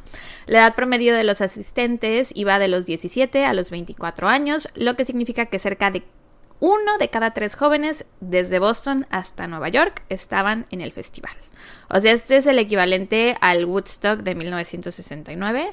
Este es el equivalente, aunque no es tan conocido realmente. Ajá. Eh, te digo, este fue un evento cultural muy importante. Muchos jóvenes estaban emocionados, o sea, sabían que iba a pasar y they were looking forward to it. Porque aparte en aquel entonces siento que o sea, no había muchas cosas que hacer, ¿no? Entonces, y supongo que los conciertos no eran había menos grupos, menos artistas, entonces por lo tanto me imagino que los conciertos debían ser más espaciados. Eh, Entonces sí, toda la gente estaba muy emocionada y también si querías escuchar música no era que podías, o sea, para escuchar música tenías que... Comprar el vinil. sí, Ajá, claro. y era más caro, entonces no era cualquier cosa escuchar música en vivo. Eh, fue algo parecido al Festival de Woodstock del 69 y aunque al igual que en Woodstock no hubo informes de violencia en Watkins Glen, la historia de este festival se vio empañada por dos tragedias. La primera es la muerte de un hombre de 35 años de edad llamado Willard Smith. Él era un paracaidista experimentado que ese día quiso aventarse en un paracaídas hacia el festival mientras sostenía unas bengalas. Ajá. Ah. Desafortunadamente una de estas bengalas incendió su traje y falleció. Ay, no, chavo, es que mil maneras de morir, o sea, mil maneras de ponerte en total y completo riesgo, güey. No, no, chico, no, no, no. Sí, pues se murió así. You just fucking don't, güey. Y es de la- esas cosas que yo, que te dicen, güey, te pago mil dólares si te subes a este paracaídas con unas bengalas en la mano, güey. Y él lo hizo de gratis. y seguramente pagó por hacerlo. Seguramente pagó por hacerlo, güey. No lo hizo de gratis, le cobraron. o sea, se endeudó. Qué horror, qué horror. Sí, pues es que, o sea, Pero de bueno, nuevo, pues la- mira, la deuda murió con él, sí se endeudó. LOL. De nuevo es, este, para las personas que han visto Divergente, es 4. Es que no me acuerdo del nombre de esa facción, algo así. Lo ¿Eh? investigaré y luego les digo. Lo tendré que ver, Sí. ni modo. Es que haz de cuenta que en Divergente es igual así como em, utópica adolescente y así. Y es de que te dividen en grupos, ¿no? De que algunos son los temerarios, que les gusta el peligro, que no sé qué. Esta persona estaría en ese grupo de los temerarios que no, les, Mm. que no le temen al peligro. Eh, pero. Bueno. Igual que Lina. Exacto, sí, sí, sí. Eh, y la segunda tragedia, porque te dije que eran dos, es precisamente la desaparición de Bonnie Beckwith y Mitchell Weiser. Sus nombres completos son Mitchell Fred Weiser y Bonita Mara Beckwith. Que güey, me da mucha ternura porque pues yo tengo una gatita, ¿no? Que se llama Bonnie. O sea, le pusimos Bonnie, pero cuando le decimos su nombre completo es Bonnie Bonita. Bonnie es diminutivo Bonnie de bonita. Bonita. Ajá, y a ella pues le decían Bonnie, pero su nombre era Bonita Mara Beckwith. Ah, bonita. Ajá. En ese entonces tenían 16 y 15 años respectivamente y eran novios. Mitch nació el 23 de noviembre de 1956, tenía ojos color avellana, medía 1,65 y pesaba como 64 kilos. Estudiaba el onceavo grado y es descrito como un chico de cara dulce, talentoso y muy querido. Sus amigos lo consideraban valiente y un poco rebelde. Tenía el cabello largo hasta los hombros, que me imagino que era súper común en la época, y casi siempre lo traía recogido en una coleta con raya en medio. Usaba gafas con montura dorada, le encantaba la fotografía, de hecho, eh, luego Ay, a ver tomaba... una foto, siento que puede ser mi tipo. No creo, fíjate. ¿Ah, no? Mm-mm. O sea, es que me estás diciendo pelo largo, lentes, no sé qué. No, pero según yo no creo, pero te lo enseño. ¿Era güero? Pues era blanco, pero no era rubio. Aparte, pues he was a kid. Tenía 16 años, se ve muy chiquito en la foto. Ah, true, true, true. Ya no me acordaba que. Ay, sí, no, es un infante. Se ve súper, súper chiquito. Es un infante, es un infante, pero. Eh... O sea, sí son. Es que así como me lo describías, sí son los rasgos. Y sí. O sea, pero obviamente no. Está muy chiquito, güey. Ajá, sí, está muy chiquito. Pero bueno, la chica que sale con él, obviamente, es Bonnie. Es buenísimo. Te digo, le encantaba la fotografía. Eh, luego tomaba fotos gratis así en fiestas que celebraban 15 años, no sé por qué la verdad, pero mencionaban una fiesta que fuera una fiesta de una quinceañera y él fue el que tomó las fotos, entonces sí le gustaba mucho la fotografía. Ay, sí. el béisbol, su novia Bonnie y Grateful Dead. Tanto que tenía Sí. un perrito llamado Casey Jones por una canción de Grateful Dead. Mm. Bonnie, su nombre completo era Bonita Mara Beckwith, nació el 28 de enero de 1958, o sea que era acuario como nosotras. Medía unos 65, pesaba 45 kilos, era dulce, muy inteligente, muy determinada y tenía una gran voluntad. Su cabello era largo y castaño, tenía la cara pecosa, era muy inteligente, en la escuela siempre la ponían en las clases de superdotados y de hecho conoció a Mitch en la escuela, ambos asistían a una escuela Mira, no entendí bien. Es una, ex- una escuela experimental John Dewey que recientemente la habían inaugurado. Eh, y por lo que entendí, este John Dewey era como una filosofía de pensamiento, como una forma de enseñar a los chicos, creo, no estoy segura, pero sí era una escuela donde iba pura gente muy, muy inteligente. Ya. Entonces ahí se conocieron, los dos eran muy listos. Eh, o por lo menos muy inteligentes, ¿no? Porque es diferente, siento, ser listo a ser inteligente.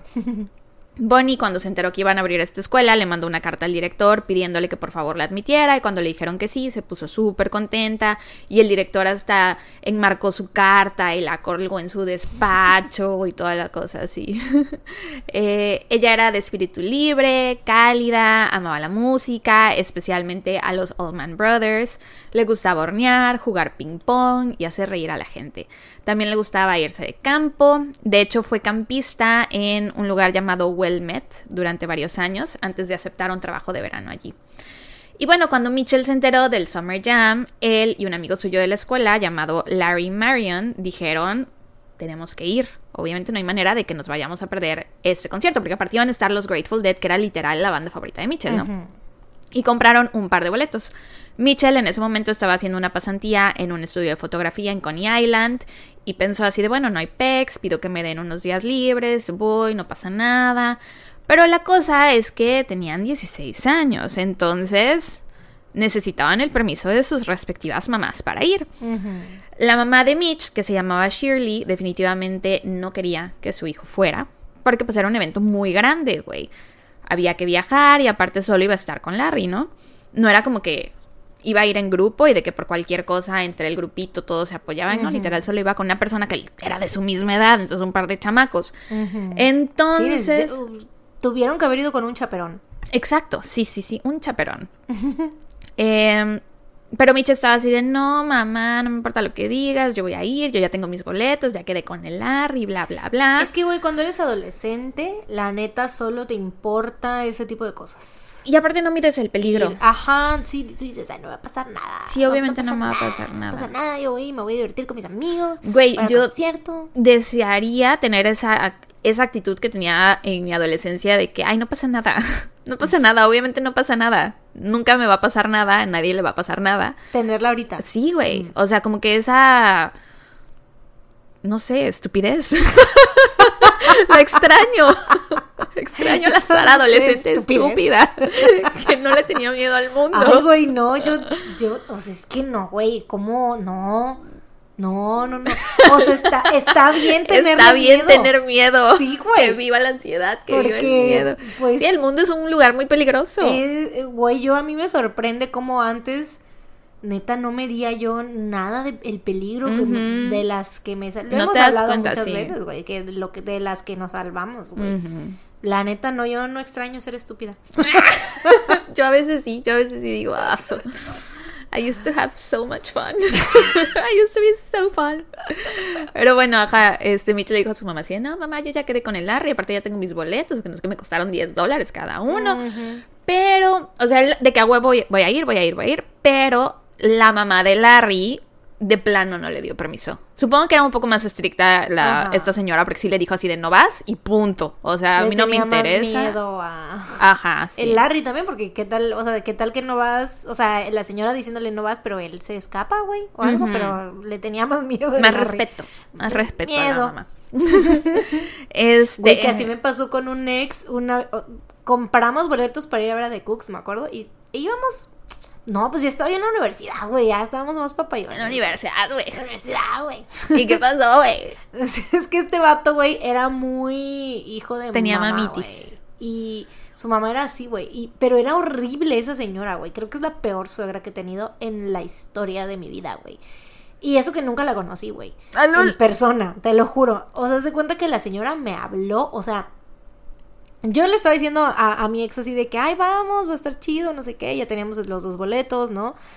Y ya, este, pues ya nada más falta, me decía, sí, sí, sí, yo voy, yo voy, yo ahí veo cómo Deja de invitar a mi hijo a esos eventos del mal de drogadictos. Me habló la señora, y no sé si fue un día antes o el mero día, güey, de que ya para irnos a CDM, güey, el vato ya había hasta comprado su boleto de autobús y yo me acuerdo que le decía, güey, pero todavía no hablas con tu mamá porque estás haciendo esto y también yo estoy pensando que sí vas a ir y las estás hasta comprando tu boleto y todavía no te dan permiso. y güey, me habla la señora ese día y decide, me dice, eh, fulanito de tal no va a ir, ¿eh? Al concierto. Pero así bien grosera, bien pedante la señora, güey. Yo así de que, señora, pues dígale a él, ¿yo qué, güey? Güey, pero ¿sabes qué creo? yo como hija de una mamá que no me dejó bajarme al concierto de Insight en, en Portón Verde a mis 13, 14 años, que quedé traumatizada por el resto de mi vida. Yo como hija de una mamá muy así, pienso que a lo mejor él le dijo, o sea, porque esto es algo que yo haría, ¿no? Decirle a mi mamá, ay, ma, dile tú que no voy. o sea, es lo que le decía a Mariana el otro día, que lo malo de ser ya adulto es que no puedes usar el pretexto de mi mamá no me dio mi permiso. Mamá no me deja. Sí, el otro día le, decía a César, güey, es que no quiero ir a tal cosa, ¿no? Y, güey, ¿quién pudiera decir Sí, ¿quién pudiera ser adolescente y volver a usar el, la excusa de mi mamá no me dio permiso? Mi mamá todo el tiempo me decía, tú dile a la gente que no te deje ir y ya. No, güey, pues si no quieres tú sí. Pues no sé, o sea, y sabes que yo no creo que haya sido así porque sí se ve, o sea, le dio pena, güey, obviamente. Ah, sí, sí, es que es diferente, es diferente ya cuando tienes veintitantos, o sea, tienes trece años y no te dejan no sé bajar. Si 19 o 20 ya, pero entre... Mm. No, sí, como 20 ya. Y, güey. No, 19, 19, 19, 19. Sí.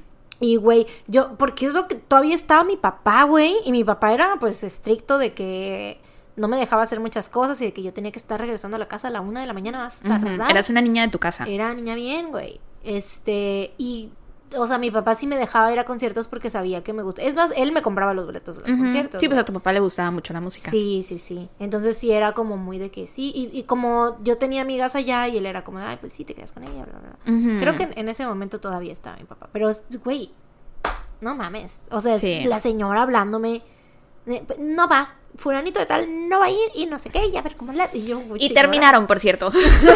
Y ya no le voy a permitir seguir andando contigo. y ya no es tu novio. Adiós. Ah, ok. Sí, güey, qué oso, la verdad. Pero bueno. Bueno, entonces a Larry, su mamá de plano, le dijo así de que no vas, ¿no? Y entonces Shirley, que es la mamá de Mitch, se sintió aún más preocupada. Y tanto ella como la hermana de Mitchell, que se llamaba Susan, le suplicaron que por favor no asistiera. Y luego, eh, o sea, Mitchell seguía así de que no, yo voy a ir, yo voy a ir, yo voy a ir. Y ya era el día que se tenía que ir, ¿no? Y ella se decía, por favor, no vayas. Pero lo vieron que ya estaba casi en la puerta para irse. Así de, ah, sí, me vale lo que digan, cuídense, bendiciones. Eh, la mamá le dijo, ok, ve, pero espérate, déjame que te dé más dinero para que puedas, o sea, por si necesitas para el transporte, por si pasa algo. Porque esa es otra cosa que no miden los jóvenes, güey. No miden que, o sea, no debes salir con solo 50 pesos en tu bolsa. Güey, again, yo no sé cómo le hacía. Yo siempre salía con lo del taxi y me ponía hasta el pito, güey. No sé cómo le hacía. Sí. Pues sí, o sea, por suerte nunca tuviste una emergencia en la que Ajá. tenías que, en la que requerías de usar más dinero, pues. Sí, pero es súper peligroso andar con solo lo exacto, ¿no? Sí, güey. Pero bueno, ajá, le dijo la mamá, sí, espérate, te doy más dinero porque solo llevaba 25 dólares.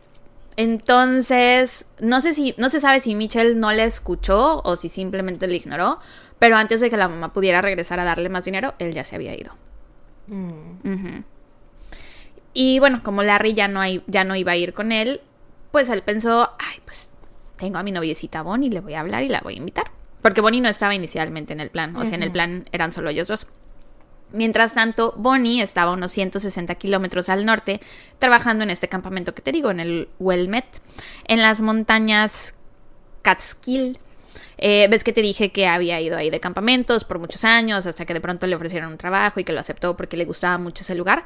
Bueno, pues resulta que a pesar de que le encantaba irse de campamento ahí, odió con todas sus fuerzas el tiempo que trabajó en ese lugar, porque la habían contratado como ayudante, pero ella sentía que su empleador se estaba aprovechando de ella, porque a veces la obligaban a trabajar hasta 16 horas al día. Y con justa razón sentía que la explotaban, ¿no? Y se fue a quejar con su jefe. Mitch y ella tenían un amigo llamado Stuart Carton, que era como más amigo de Mitchell de la infancia, pero ya como, pues obviamente ellos eran pareja, pues los amigos de él se convirtieron en los amigos de ella. Entonces, este Stuart trabajaba en otro campamento y Bonnie le escribió una carta fechada el día antes de que ella se fuera al concierto, que según mis cuentas se fueron el jueves 26.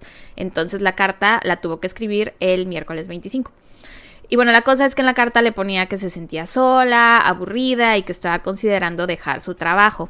E incluso le preguntó si no le podía conseguir un trabajo en su campamento.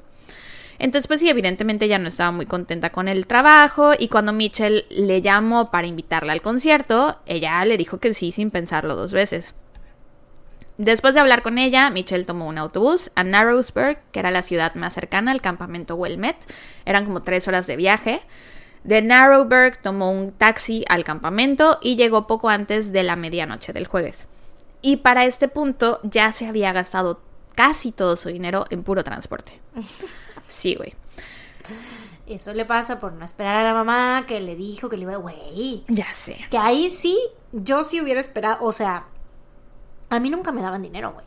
Yo tenía que, bueno, de nuevo, todo, es que todo cambió cuando, después de que se murió mi papá, obviamente, ¿no? Entonces, pues ya, aparte de que no había varo ya, pues mi mamá no me daba dinero para salir, güey. O sea, mi mamá era de que nada más te voy a dar dinero para la escuela y a ver cómo le haces. Entonces, obviamente yo de que pura marucha ni cacahuates, güey. Y del tomaba pura de- del agua que te daban así en la universidad. así Del agua de los ríos, del agua de los charcos de- que del me baño, de, de- de la llave. Cualquier agua. Yo le ría, le ponía sus gotitas de cloro. Esa la tomaba. No, güey, no, si habían este Garrafones. garrafones ahí en la uni y de esa agua, güey. Sí, llenabas tu botellita. Rellenaba así, güey.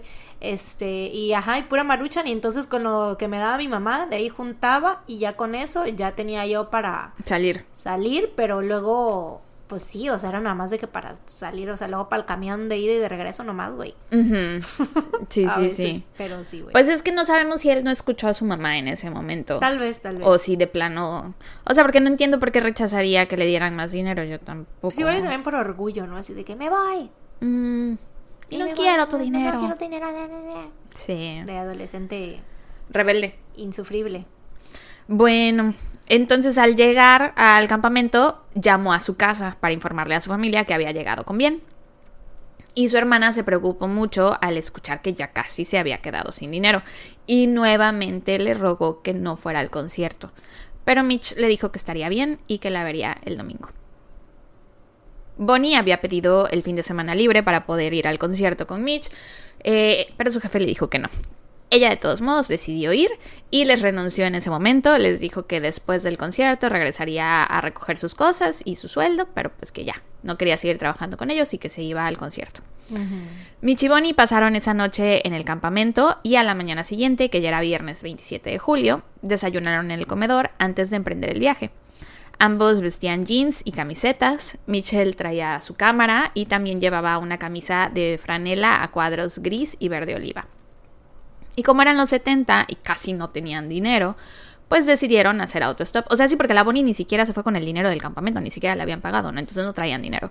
Decidieron hacer autostop porque de por sí era muy fácil conseguir transporte hasta la ciudad de Narrowsburg, porque un gran número de camiones y camionetas entraban y salían del campamento todo el día, o sea, todos los días durante el día. Pero, pues, como no llevaban tanto dinero, optaron por pedir ride.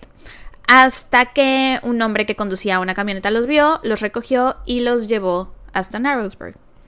Ambos le agradecieron por el viaje mientras bajaban de su camioneta y se dirigían hacia el costado de la autopista 97, sosteniendo un cartel que Bonnie había hecho la noche anterior con, la noche anterior con un pedazo de cartón que decía Watkins Glen, que era el lugar al que iban. Sosteniendo un cartón que Bonnie había hecho con un pedazo de cartón. Ah, un cartel.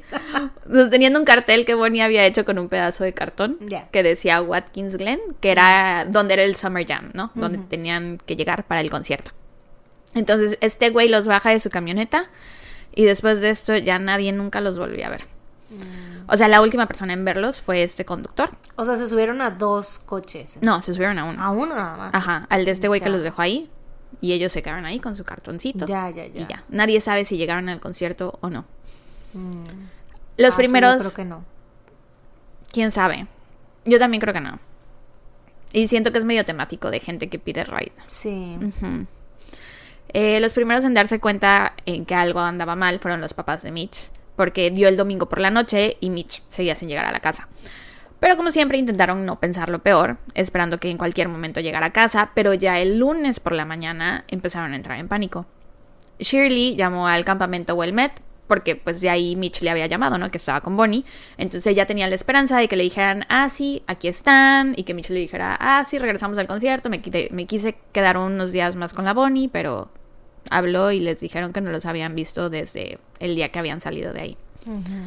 También de lo peor, el papá, que se llama Sidney, y Susan, la hermana, decidieron conducir hasta Watkins Glen para buscarlo, mientras Shirley se quedó en casa junto al teléfono esperando recibir una llamada de él. Por otro lado, los padres de Bonnie, Theodoro y Rae, estaban de vacaciones en Cape Cod. Rae. Rae. En Cape Cod en ese momento. Y no tenían idea de que Bonnie había planeado ir al concierto este. Y mucho menos sabían que estaba desaparecida. Sí es cierto, güey. Ella ni permiso pidió. Exacto. Eh, se enteraron ese mismo lunes que regresaron a casa y recibieron una llamada del campamento donde les dijeron que Bonnie nunca había regresado. Entonces los papás inmediatamente se subieron a su coche y manejaron hasta el campamento. Los dos estaban horrorizados y preocupados, pero aparte estaban muy molestos con los organizadores del campamento porque era así de, güey, te dejamos a nuestra hija de 15 años trabajando aquí y como nos dices que la dejaste que se fuera así nomás, sin avisarnos nada, novio. cuando era menor de edad, o sea, era tu responsabilidad cuidarla. Sí, totalmente. Entonces, bueno, ya estando allí, denunciaron la desaparición de Bonnie a las autoridades locales, esperando que la policía los ayudara a encontrarla, pero las autoridades básicamente los ignoraron. Hicieron caso omiso de sus preocupaciones porque según ellos, ella era solo otra adolescente que había desaparecido voluntariamente y no iban a perder el tiempo buscándola. Mm. Y ves que Sidney y Susan manejaron hasta Watkins Glen para buscar a Mitch. Pues igual fueron a la policía del condado, porque estos eran tres condados diferentes, uno donde estaba el campamento, uno donde era el concierto y el otro era ya el estado de Nueva York. Entonces van aquí a donde a Watkins Glen, van con la policía, les dan las fotos de Michelle y Bonnie y el trato fue el mismo. Dijeron que no, que ellos habían huido, los trataron como fugitivos. Apenas tres Es que días. sí, en aquel entonces, como de, ay, una pareja de Adolescentes enamorados. que va- enamorados y que iban a un concierto. O sea, pues claro. Sí, o sea, una manera de, de zafarse de tener que hacer su sí, trabajo. de tener que hacer algo. Porque aparte si están los papás diciéndote así de, güey, no, o sea, nuestros hijos no son así, son responsables, están en la escuela de niños superdotados, sacan puro 10, jamás harían esto, pues qué pedo con la policía ahí, ¿no? Pues sí. Apenas tres días antes de su desaparición, Bonnie le había enviado una carta a sus papás en, la que les decía lo mucho que disfrutaba de la libertad que tenía en el campamento Wilmet y que esperaba que ellos le dieran esa misma libertad cuando regresara a casa a final de temporada. Habló de querer viajar y entonces esto le dio a sus papás esta esperanza de que, ok, o sea, puede ser que está disfrutando de su libertad. O sea, puede ser que sí, se haya ido ella por su voluntad, saliendo del concierto con Mitchell. Seguramente va a regresar antes de que empiecen las clases. Porque, o sea, son las clases, ¿no? Ujú. Y los dos eran súper ñoños. Pero el ciclo escolar empezó y Bonnie no llegó. Seguían sin tener señales de ella y de Mitch. Y Mitch tampoco hubiera votado su educación así como así. Ya estaba hasta haciendo planes para ir a la universidad. Iba a ir a la Universidad de Brooklyn. Ya iba a empezar a hacer cursos. Entonces no era algo que ellos harían. Ujú. Para este punto ya habían pasado seis semanas desde la última vez que sus familias supieron de ellos, pero las autoridades aún se negaban a tomar en serio sus desapariciones. Así que las familias de ambos tuvieron que iniciar su propia investigación sobre lo que les había sucedido e hicieron todo lo que pudieron para dar a conocer el caso. Escribieron cientos de cartas a departamentos de policía y periódicos de todo el país y enviaron por correo miles de folletos, pero todo fue en vano. Sus compañeros de clase quisieron ayudar y realizaron una venta de dulces, camisetas y otros artículos navideños.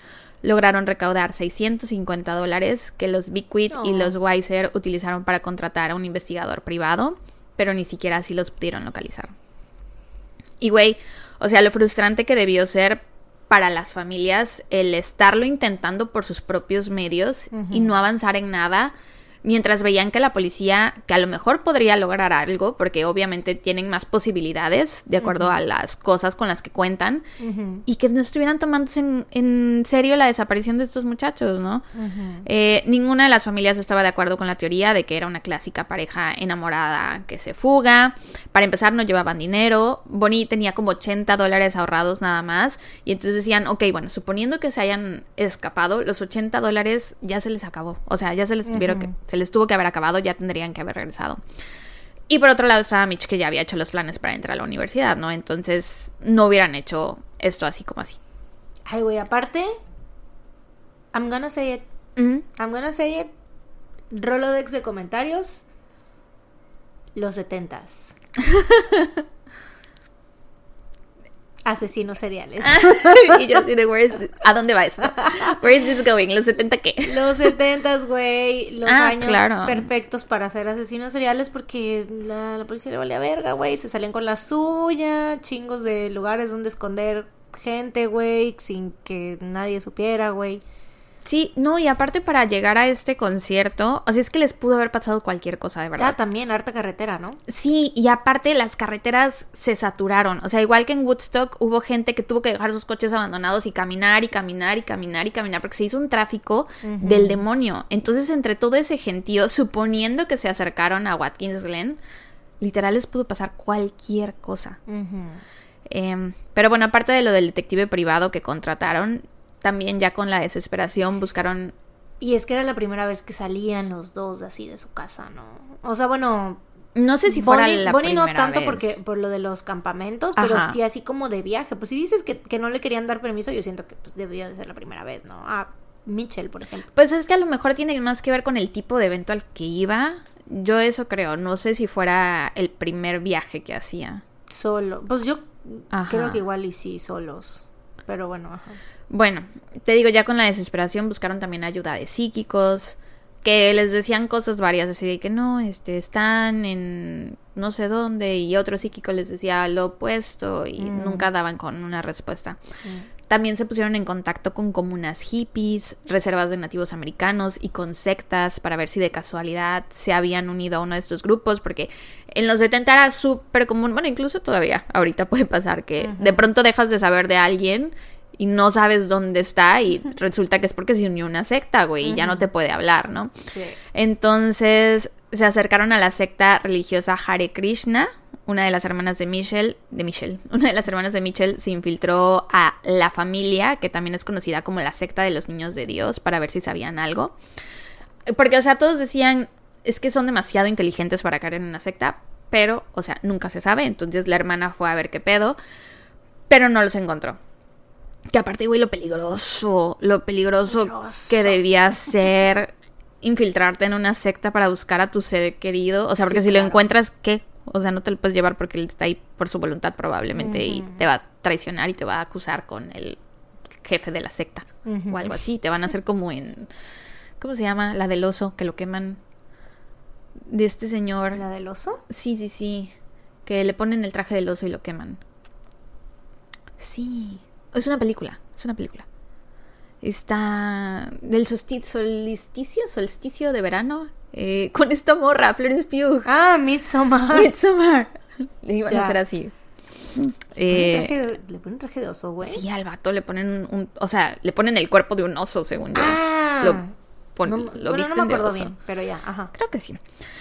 Eh, pero bueno, hubo amplia cobertura en los medios locales, pero sin la, sin la ayuda de las autoridades todos sus esfuerzos fueron en vano y no tenían a quien acercarse a pedir ayuda, no había organizaciones para este tipo de cosas. Aquí mencionan el Centro Nacional para Niños Desaparecidos y Explotados, que lo mencionaste tú hace unos episodios en el de John Walsh. Adam Eh, se creó hasta 1984 y esto fue en el 73, entonces no tenían a quien acudir, era la policía o la policía, y si la policía no los ayudaba, pues ya no había nadie que los pudiera ay- ayudar. Y poco a poco se quedaron sin dinero y sin recursos y pronto la búsqueda de Mitchell y Bonnie se desvaneció y la historia desapareció del público y de la prensa. Pasaron los años y en 1979 el padre de Bonnie, Ted, murió, pero su madre permaneció en la misma casa en la que Bonnie había crecido por si acaso algún día su hija regresaba. En 1984 los padres de Mitchell se mudaron de Nueva York a Arizona, pero ahí este detalle me pegó muy feo en el corazón. Continuaron pagando 2 dólares con 39 centavos cada mes a la compañía telefónica de Nueva York para asegurarse de que su número de teléfono de Arizona apareciera en la guía telefónica de la ciudad de Nueva York, porque querían asegurarse de que Mitch pudiera encontrarlos si es que un día estaba en algún lugar y se le ocurría agarrarle el directorio. sí, ¿no? llamar, porque pues sí cambiaban. De- sí, sí se Sí, al cambiar el número, pues cómo iba a encontrarlos, ¿no? O sea, el que él conocía era el número anterior. No, o sea, pagaron cómo? para aparecer con su número de Arizona, o sea, porque Arizona es otro estado, aparecer en, en el directorio de Nueva York. O sea, porque si buscaba la familia, familia Ah, ya. Weiser, le pareciera el Ya, número ya, de. Arizona, porque pues sí, si los perdía de rastro, si se iban a Arizona, él nunca hubiera sabido que se hubieran ido, ¿no? Ya. Em, y en 1987 estaban en la casa y de pronto sonó el teléfono y al contestar un operador les dijo que tenía una llamada por, cobrar de una tal Bonnie y les preguntó si aceptarían los cargos. Obviamente aceptaron, esta fue la familia de Mitchell. Pero después de unos segundos de silencio el operador les dijo que la otra persona había colgado y ya no supieron si había sido Bonnie o no. Para 1998 ya habían pasado 25 años desde la desaparición de Bonnie y Mitchell y los investigadores finalmente decidieron darle una nueva mirada al caso. Este fue el año en que admitieron públicamente que les daba vergüenza cómo habían manejado la situación en el 73. Dijeron que no se había realizado ninguna investigación cuando la pareja desapareció y que los archivos originales del caso, que incluían registros dentales irreemplazables de Bonnie y Mitch, se habían perdido. Los perdieron. Casual. Sí, güey. O sea que suponiendo que murieron, jamás van a poder identificar sus cuerpos porque ya no tienen los registros dentales. Esto lo dijeron en una entrevista para un periódico y cuando salió la entrevista al público, pues provocó la indignación de familiares y amigos que pidieron públicamente al gobernador y al fiscal general de Nueva York que intervinieran y reabrieran el caso. El Centro Nacional para Niños Desaparecidos y Explotados produjo fotografías de la pareja con la progresión de edad para ver cómo se verían ya a sus 40 años. Se crearon carteles y se publicaron en varios sitios de internet, así como en todo el país. Algunos camioneros de larga distancia incluso traían las fotografías de la pareja pintadas en la parte trasera del camión para darle al caso más exposición. En junio del 2000, el caso fue reabierto y en octubre de ese mismo año la desaparición de Mitch y Bonnie apareció en un episodio del programa de televisión Missing Persons y después de ver el programa, un hombre llamado Alan Smith de 51 años de edad marcó el número de teléfono proporcionado al final del episodio. Pero o sea, tuvo problemas para comunicarse, siguió intentándolo, hizo varias llamadas de larga distancia desde Rhode Island, que es de donde él vivía, hasta Nueva York. Y ese tipo de llamadas en ese entonces salían caras, ¿no? O sea, era un gasto significativo. Estuvo llame, llame, llame, llame, hasta que por fin dio con la oficina adecuada y les contó que ese día de julio de 1973 él conoció a, a Bonilla Mitch que los tres estaban haciendo autostop a casa porque no podían acercarse al concierto. Es lo que te digo, que había demasiado, demasiado tráfico. Entonces, según este güey, no pudieron llegar y entonces ya estaban buscando cómo regresarse. Dijo que los dos se veían muy flacuchos, que los escuchó hablar de un campamento de verano y que la chica, que según él era Bonnie, traía un pañuelo o bufanda en la cabeza y luego la familia de ella confirmó que sí le gustaba usar ese tipo de accesorios. Smith dijo que un conductor de un autobús Volkswagen color naranja con placas de Pensilvania los recogió a los tres, que hacía muchísimo calor ese día, así que el grupo se detuvo para refrescarse en el río Susquehanna, que es conocido por tener corrientes muy traicioneras, y básicamente dijo que Mitch y Bonnie se ahogaron ahí. Eh, que primero la corriente empezó a llevarse a Bonnie, que Bonnie gritó, pidió ayuda y entonces Mitchell entró a salvarla, pero ambos fueron rápidamente arrastrados por el río. Y que tanto él como el conductor del Volkswagen decidieron no hacer nada al respecto porque pues estaban en una zona muy apartada, no había dónde pedir ayuda y si se metían a sacarlos, pues también se ponían en peligro ellos, en peligro ellos, ¿no? Entonces simplemente regresaron a su camioneta y se marcharon. El conductor le dijo a Smith que más adelante él llamaría a la policía, así que con eso en mente, él nunca denunció el incidente, ya que aparte de todo estaba drogado, los dos estaban drogados, entonces no quería tratar con la policía. Varios de sus amigos confirmaron que él había estado hablando sobre ese incidente desde su regreso de Summer Jam en 1973 Aparte, como se había esforzado por comunicarse con los detectives, o sea, no fue de que hizo una llamada y ya le contestaron y dio su testimonio, no, se estuvo llame, llame, llame, llame, llame. Como se esforzó mucho, pues le terminaron creyendo. Nada más que el problema era, no tenían cadáveres, no habían encontrado ningún cadáver. Aunque para esto hay posibles explicaciones, puede ser que se hayan quedado atrapados entre los escombros y que no hayan podido salir nunca, o puede ser que por la corriente eh, hubieran terminado en otro estado y terminaran como restos no identificados. Em, la reacción a la historia de Smith estuvo dividida. Tanto la madre como la hermana de Bonnie dijeron que su relato les proporcionó consuelo y cierta paz, mientras que la hermana y los amigos de Mitchell no estaban tan convencidos y dijeron que todavía quedaban muchas preguntas sin responder. En 2013, Cyrus Barnes, el detective del condado que ahora estaba a cargo de este caso, recibió una llamada telefónica inesperada de una mujer de 51 años en Florida, que creía que su padre había estado involucrado en el asesinato de Mitchell. Dijo que cuando tenía 11 años estaba con su papá en un restaurante local cuando de pronto se acercó a un niño sentado en una mesa y le preguntó su nombre, a lo que el niño respondió que se llamaba Mitchell.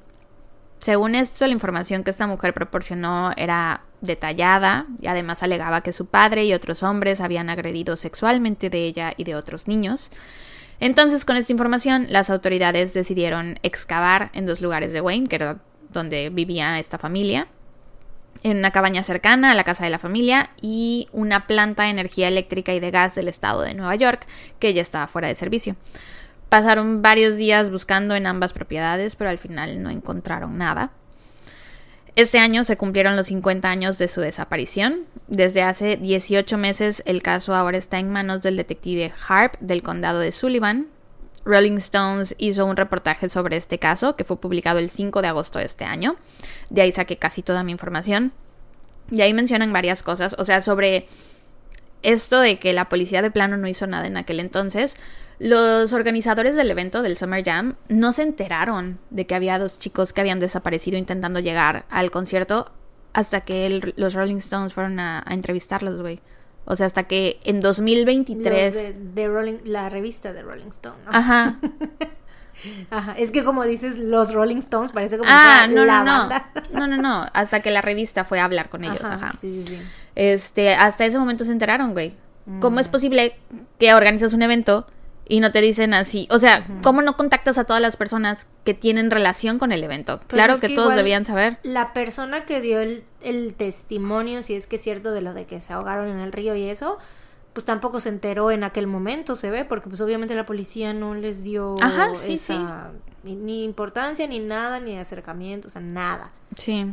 Entonces, pues sí, si, si lo hubieran hecho, muy probablemente esta persona hubiese, se hubiese puesto en contacto con ellos y a lo mejor pues si hubiesen realizado una búsqueda ahí en el lago este donde este donde habían estado pues a lo mejor pudieron haber encontrado los cuerpos y es que sí sucedió Posiblemente, pero de todos modos digo que perdieron los registros dentales Ajá. desde el principio, entonces. Bueno, en este artículo de la revista Rolling Stone, eh, mencionan que Harp no respondió a numerosas solicitudes para discutir el caso ni proporcionar los informes solicitados. Y al parecer este güey no quiere cooperar porque cree que la publicidad, o sea, si se le da más publicidad al caso, podría generar respuestas de nuevas fuentes que él tendría que investigar y rastrear. Mm. O sea, hacer mi trabajo no lo hagan no, hacer su trabajo. no gracias así estoy bien yo no quiero trabajar Sí, porque la familia de Michelle obviamente está, bueno, ambas familias, ¿no? Sienten que esta es la última oportunidad de saber algo, porque eh, fue el, el aniversario número 50, es el momento de refrescarle la memoria a la gente, que busquen en sus fotografías, a ver si de casualidad los ven por ahí, pero pues la policía no quiere hacer ni vergas. Actualmente Michelle tendría 66 años y Bonnie tendría 65. Muchos de sus familiares y amigos han fallecido ya. No sé si recuerdas que al inicio te hablé de Stuart Carten, que era el amigo que trabajaba en el otro campamento. Bueno, él dijo que después de 50 años de buscar respuestas, ahora ya tiene 66, había planeado el 27 de julio, que es el aniversario de la desaparición, finalmente permitirse llorar. O sea que hasta la fecha él no ha llorado por la desaparición, pero que aún así decidió esperar, esperando nuevas respuestas de cualquier publicidad que pueda generar el 50 aniversario. Ha plantado dos árboles en su patio trasero donde colocará placas con los nombres de Michelle y Bonnie. Dice que a veces se pregunta por qué pasan los años y sigo tan obsesionado con esto. Y su respuesta es porque si la situación fuera al revés, eso es lo que haría Mitchell. O sea, si yo me hubiera perdido, Mitchell también estaría obsesionado intentando, intentando encontrarme. Dice que para él y para sus compañeros de clase, que obviamente esto fue muy, muy, muy difícil porque como decíamos, en ese, cuando eres jovencito no piensas en esas cosas, güey. Te crees inmortal, crees que toda la gente que te rodea es inmortal, que el peligro existe en las películas y que no hay manera de que te pase algo a ti. O sea, eres invencible, ¿no? Entonces, que los haya puesto tan en contacto de primera mano con, no mames, dos de nuestros compañeros de escuela se perdieron y que fue muy difícil para ellos. Por otro lado, la madre de Bonnie desarrolló Alzheimer en sus últimos años. Una de las hermanas de Bonnie cuenta que un día, mientras caminaba por el muelle de Coney Island, su mamá le preguntó si tenía más hijos y ella le contó so todo sobre Bonnie, porque pues, ya no se acuerda de ella, como no la ve. Y pues eso es básicamente todo por este caso. Hasta la fecha no se ha encontrado ninguna evidencia que demuestre que la pareja llegó a Watkins Glen. Stuart dice que pasó horas revisando miles de fotografías tomadas en el Summer Jam, pero nunca encontró ninguna foto en la que aparecieran Mitchell o Bonnie por lo que es posible que nunca hayan logrado llegar. Y eso es todo. Mis fuentes fueron el artículo de Rolling Stone por Eric J. Greenberg y un artículo de medium.com por Jen Baxter. Ay, pues qué triste, qué frustrante, güey. Ya sé, me pareció muy triste este caso, güey, porque la mamá de Michelle no lo quería dejar ir y Michelle fue, aunque ella le dijo que no. Y ni siquiera, Sí. o sea, se- según yo, ni siquiera se pudo despedir bien de él porque él se fue antes de que Sí, ya no, pues lo sí pudiera alcanzar a dar la el puerta. dinero y no alcanzó a darle el dinero que le iba a dar, entonces, ajá, pues no se pudo. Y ni hablar de los papás de Bonnie, güey, que Ni sabían. ellos ni sabían que hab- había ido, o sea, para ellos estaba su hija segura en el campamento donde estaba trabajando. Ya sé. Sí, güey. Muy Qué triste. frustrante. Porque aparte estaban súper jovencitos. Muy, muy, muy frustrante, sobre todo por cómo, pues por la pinche policía, güey, que no hizo su trabajo, básicamente. Ajá, la pregunta es, ¿realmente no hubo incidentes en este concierto, aparte de este? ¿O es que los hubo, pero la No, policía los no ignoró y entonces no nos hemos enterado? Ajá. Sí, porque igual y sí, hubo, hubieron más cosas que pasaron a lo mejor. Sí.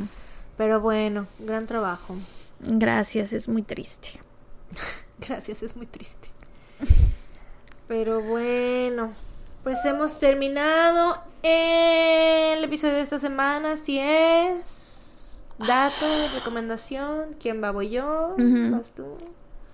Eh, yo tengo, es que mira, es que es, es que es dato feliz y dato no feliz, güey, porque ves que apenas hace unos episodios estaba yo mamando con que Son Kang sacara otro que y que no sé qué.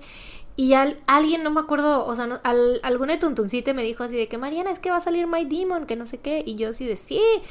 Y ya salió My Demon. Ahorita van dos episodios nada más. De, es de los que van a salir así de que dos episodios cada semana. Entonces, eh, cada viernes salen, creo. O sea, apenas salieron los primeros dos.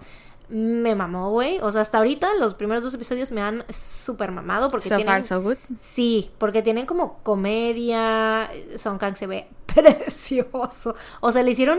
Es que no siempre le hacen ese peinado, güey. Pues creo que nunca le habían hecho ese. Nunca lo había visto yo con ese peinado en algún K-drama.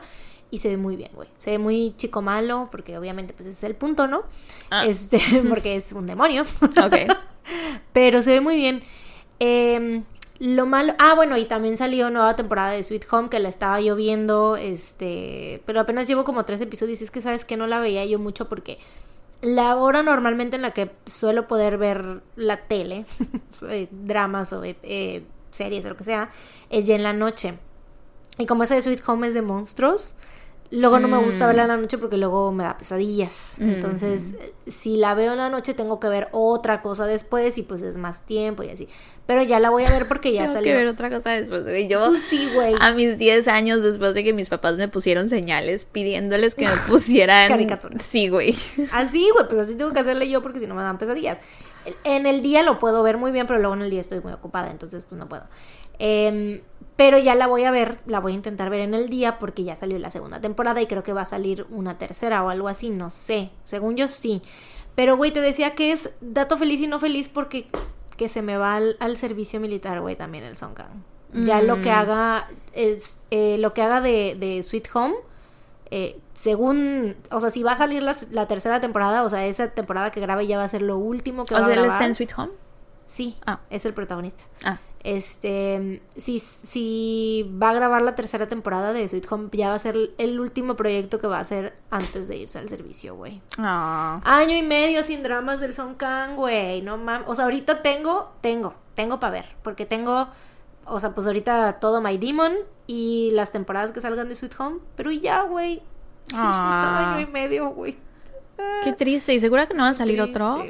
Pues, o sea, esa noticia salió, te digo, o sea, que hizo ahorita My Demon e hizo la temporada, la segunda temporada de Sweet Home y que creo, creo que va a ser la tercera temporada, la va a grabar y ya va a ser lo último que va a hacer, güey. Ya no va a dejar otra cosa grabada. Mm, ¿Y cuándo se va? Pues ya creo que, o sea, pues ya se va a enlistar el próximo año. O sea, regresa en el 2025 igual que los BTS. Mm, chale. Sí, güey, ya sé. Estoy- es como que dato feliz, pero no feliz. Qué triste. Pero bueno, tengo ahí pendiente también Navillera, la voy a ver. También la había yo empezado a ver, pero es que es- está como muy lenta, güey. Se me hizo muy lenta. Por eso My Demon me está encantando porque es como romántica y como con cosas de mm, Demonios. fantasía. de fantasía y así. Entonces me, me está gustando porque me está recordando a Goblin, güey. Aparte Mm. que, o sea, con mis hombres de protagonistas, güey, que me encantan, ¿no? Entonces, por eso. Pero sí, o sea, no sé, pues estoy medio sad. Cuando me, o sea, estaba yo muy feliz así de que, güey, me sentí súper bien alimentada, así de que, ay, drama por aquí, drama por ahí, cada del Son Kang y luego tras. Ay, qué triste. Que se va al servicio, güey, ya sé, ya sé. Pero bueno, Qué triste. ya bien agüitada. No puede ser. Pero bueno, estoy feliz ahorita por, o sea, mi, mi dato feliz porque todavía... No, es que es un dato triste. que no, que no, que yo triste. esto es muy triste, Mariana, ¿cómo que dato feliz? O sea, dato This feliz es, so es My. Demon, es My Demon ahorita que voy a tener My Demon y este no la no la puedo recomendar todavía Sí, porque porque apenas viste dos episodios. Ajá, apenas van los primeros dos episodios. Ya cuando la termine, obviamente les estaré dando el update. Pero yo creo que sí. O sea, me está gustando. Quién sabe. Pueden pasar muchas cosas, ¿no? Pero. Te pasó con una de Song Kang que al principio te gustó mucho y que los últimos Ay, episodios... Nevertheless. Esa. Uy, sí. Sí, sí, sí. Uy, Totalmente. Totalmente. Pero esperemos que esta sí, sí esté chida, toda, completa. Ah, seguramente sí. Ojalá y sí. Tienen Pero que dejar algo bien hecho antes de irse. Güey, mira, si no vuelvo a ver Forecasting Love and Weather, ni modo. Hasta ahorita es mi, mi K-drama favorito del Songang. Mm. Es que te digo que Navillera, ¿sabes qué? Es que me pasa como, como 39, que está como muy. le- como lentona y como muy seria, pues, muy drama. Y yo necesito comedia en los K-dramas, necesito Ya, comedia romance. ¿sabes? Entonces, como que los K-dramas que son así muy serios o muy tristes o muy así, como Pero que es que Navillera de qué me trata? cuesta. Es de un señor, de un viejito que quiere aprender a bailar y Song Kang es bailarín. Entonces creo que va con él. Todavía no sé porque te digo que solamente vi un episodio. Pero según yo va con él. O sea, de que se le están muriendo todos sus amigos al viejito y así como que ya él quiere hacer cosas Ah, ok. de su vida que no ha hecho nunca y que siempre ha querido hacer. Sí, y sí, o sea, suena que es una, una trama más densa, ¿no? Ajá. O sea, porque por ejemplo en 39 la premisa es que tres amigas, una se va a morir. Sí, Entonces si entras a verla con la, eso en la Sí, mente, ¿no? Y sabes sí. que it's gonna be sad. Así es. Y es que por eso te- las tengo ahí, todavía no las he terminado. O sea, esa navillera y Sweet Home porque es como de monstruos y de apocalipsis y así. Entonces son como muy...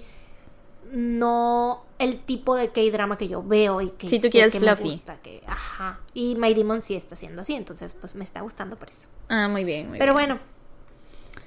Tú. Bueno, pues yo tengo una recomendación, I think.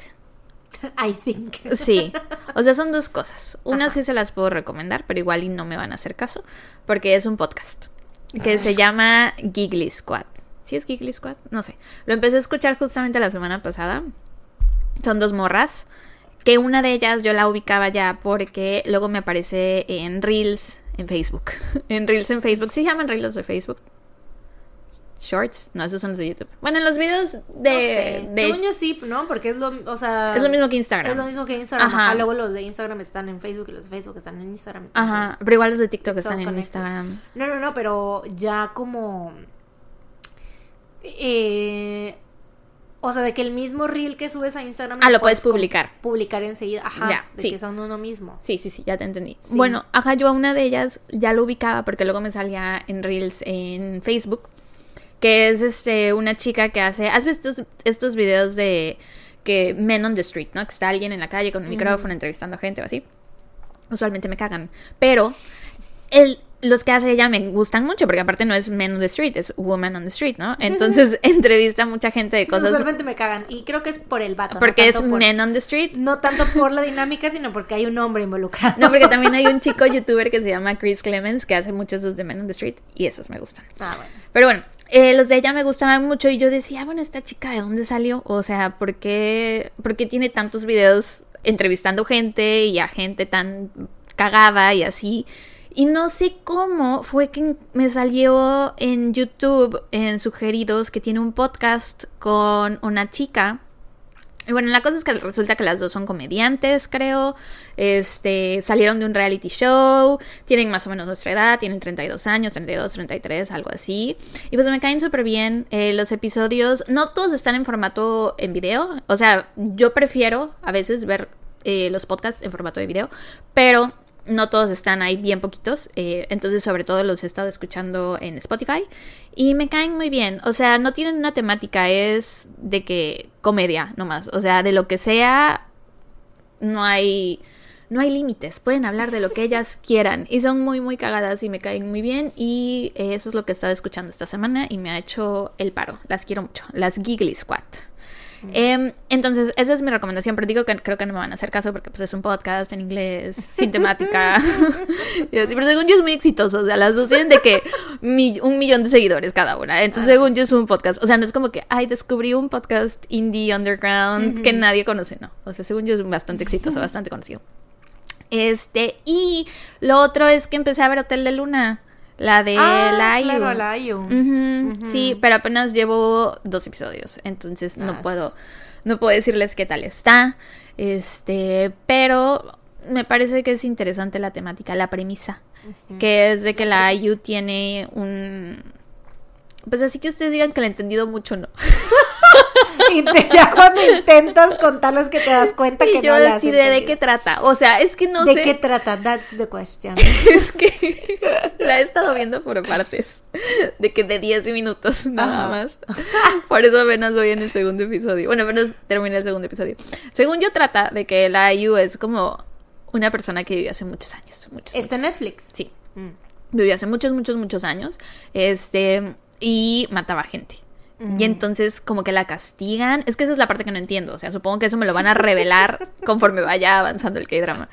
Creo que la castigan y la vuelven como inmortal. Mm. Y la obligan a llevar el Hotel de Luna, que el Hotel de Luna es un hotel al que llegan personas muertas, al que llegan fantasmas. Entonces ella es como la manager de ese hotel, pero no entiendo bien del todo por qué, ah, ¿sabes? Entonces, por lo que sé, en cada episodio va a ser. O sea, como en la abogada Wu, que en la abogada Wu tienen que resolver un caso.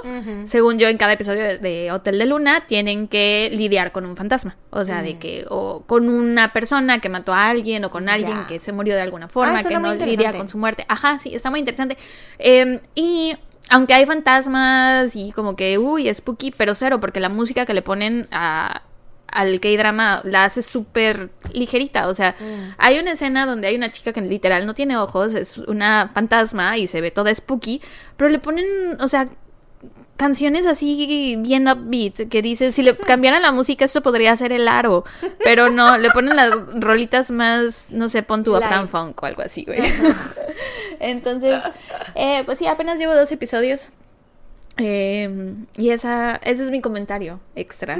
Supongo que luego les podré. Porque no es ni dato ni recomendación, es mi comentario. Es mi comentario para que sepas, les informo que estoy viendo. Gracias por informarnos eh, lo que estás viendo. de Luna. Sí, sí. Me descargué los episodios a mi celular. Cinco episodios tengo descargados. por si un día ando en la calle y se me ofrece ver Hotel de Luna, lo puedo hacer. Claro. Em, y aparte nunca había visto a la, a la IU actuar. Y de hecho nunca había visto tanto tiempo a la IU. Es la vez que más veces nunca la había visto por tantos... O sea, por un periodo de tiempo tan, tan largo. Yo sí porque vi la película esta de... ¿La de Park Bogun? ¿Bogun? Ajá, sí, la que nos recomendó Fa. Ajá, sí, sí, soñadores, algo así. Ay, no me acuerdo. Chainbreakers. No me acuerdo, pero sí. Ahí ya me acostumbré más a su cara. Ah, pues yo apenas es que me estoy acostumbrando a su cara. Este.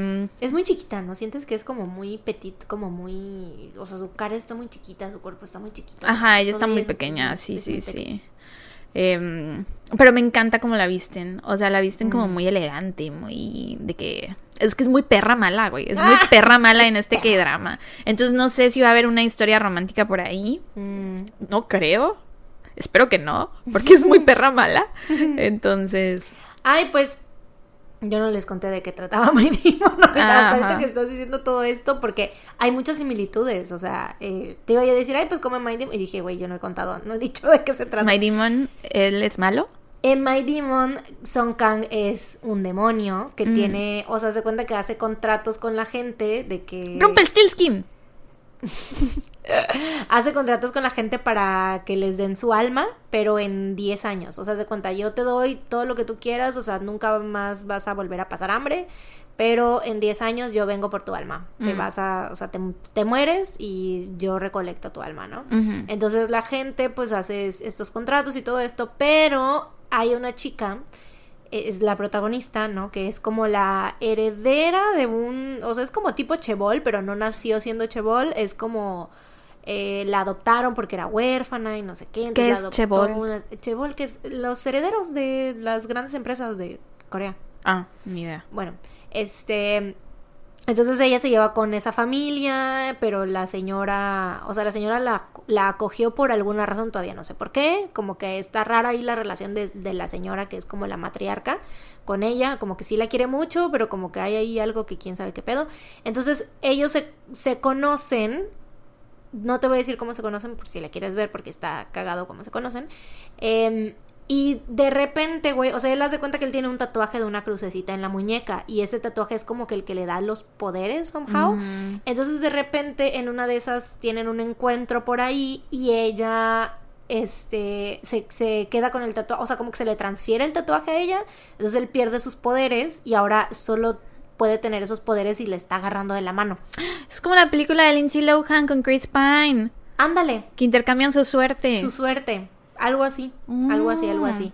Pero entonces esta chica todavía, o sea, en el episodio 2 no la he visto yo hacer nada, o sea, no sé si ella tenga poderes, o sea, no sé si la hayan pasado a ella o si solamente sea como de que a huevo él tiene que agarrarla para tener sus poderes y ya, pero algo así. Entonces él, pero obviamente él es un demonio, o sea, no siente nada por los humanos supuestamente, pero pues yo siento que obviamente va a haber algo ahí. Ay, bueno, ahí es Se llama mi demonio. Supongo que en Hotel de Luna también es obvio, pero me resisto. me resisto. me resisto. pero, me da risa porque la chica es como de. O sea, se cuenta que cuando, o sea, desde que lo conoce y todo, como que ella sí lo ve y, es así como de, ay, qué guapo está. Es que se ve guapísimo, güey. Entonces él es como de que, ay, el demonio no me interesa, ningún humano. ¿Pero él lee mentes o algo? ¿Eh? ¿Él lee mentes no, no, no, no, no, ah, Pero es como de todos son insignificantes para mí, la chingada. Pero, y ella, güey, o sea, desde su POV, o sea, ella supuestamente no quiere tener novio y siempre está como que, siempre la señora esta le está poniendo como citas a ciegas y ella no quiere, o sea, y es como de que, ay, otro pendejo, ¿no? Bla, bla, bla. Pero, güey, este vato cada que lo ves se le caen los calzones, güey.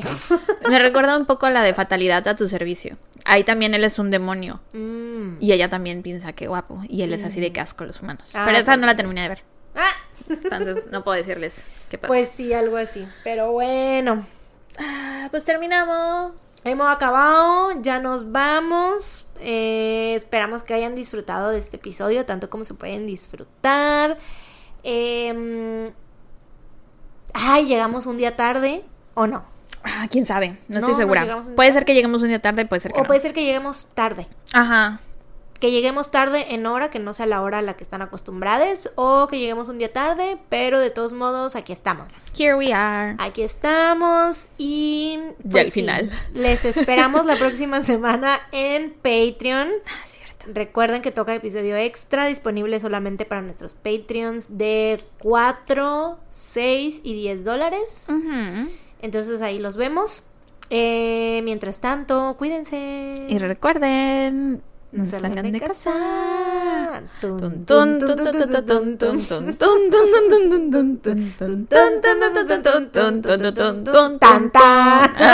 Era tonta. No lo hice. Qué luz. Bueno, bye. Bye. Qué perdedora.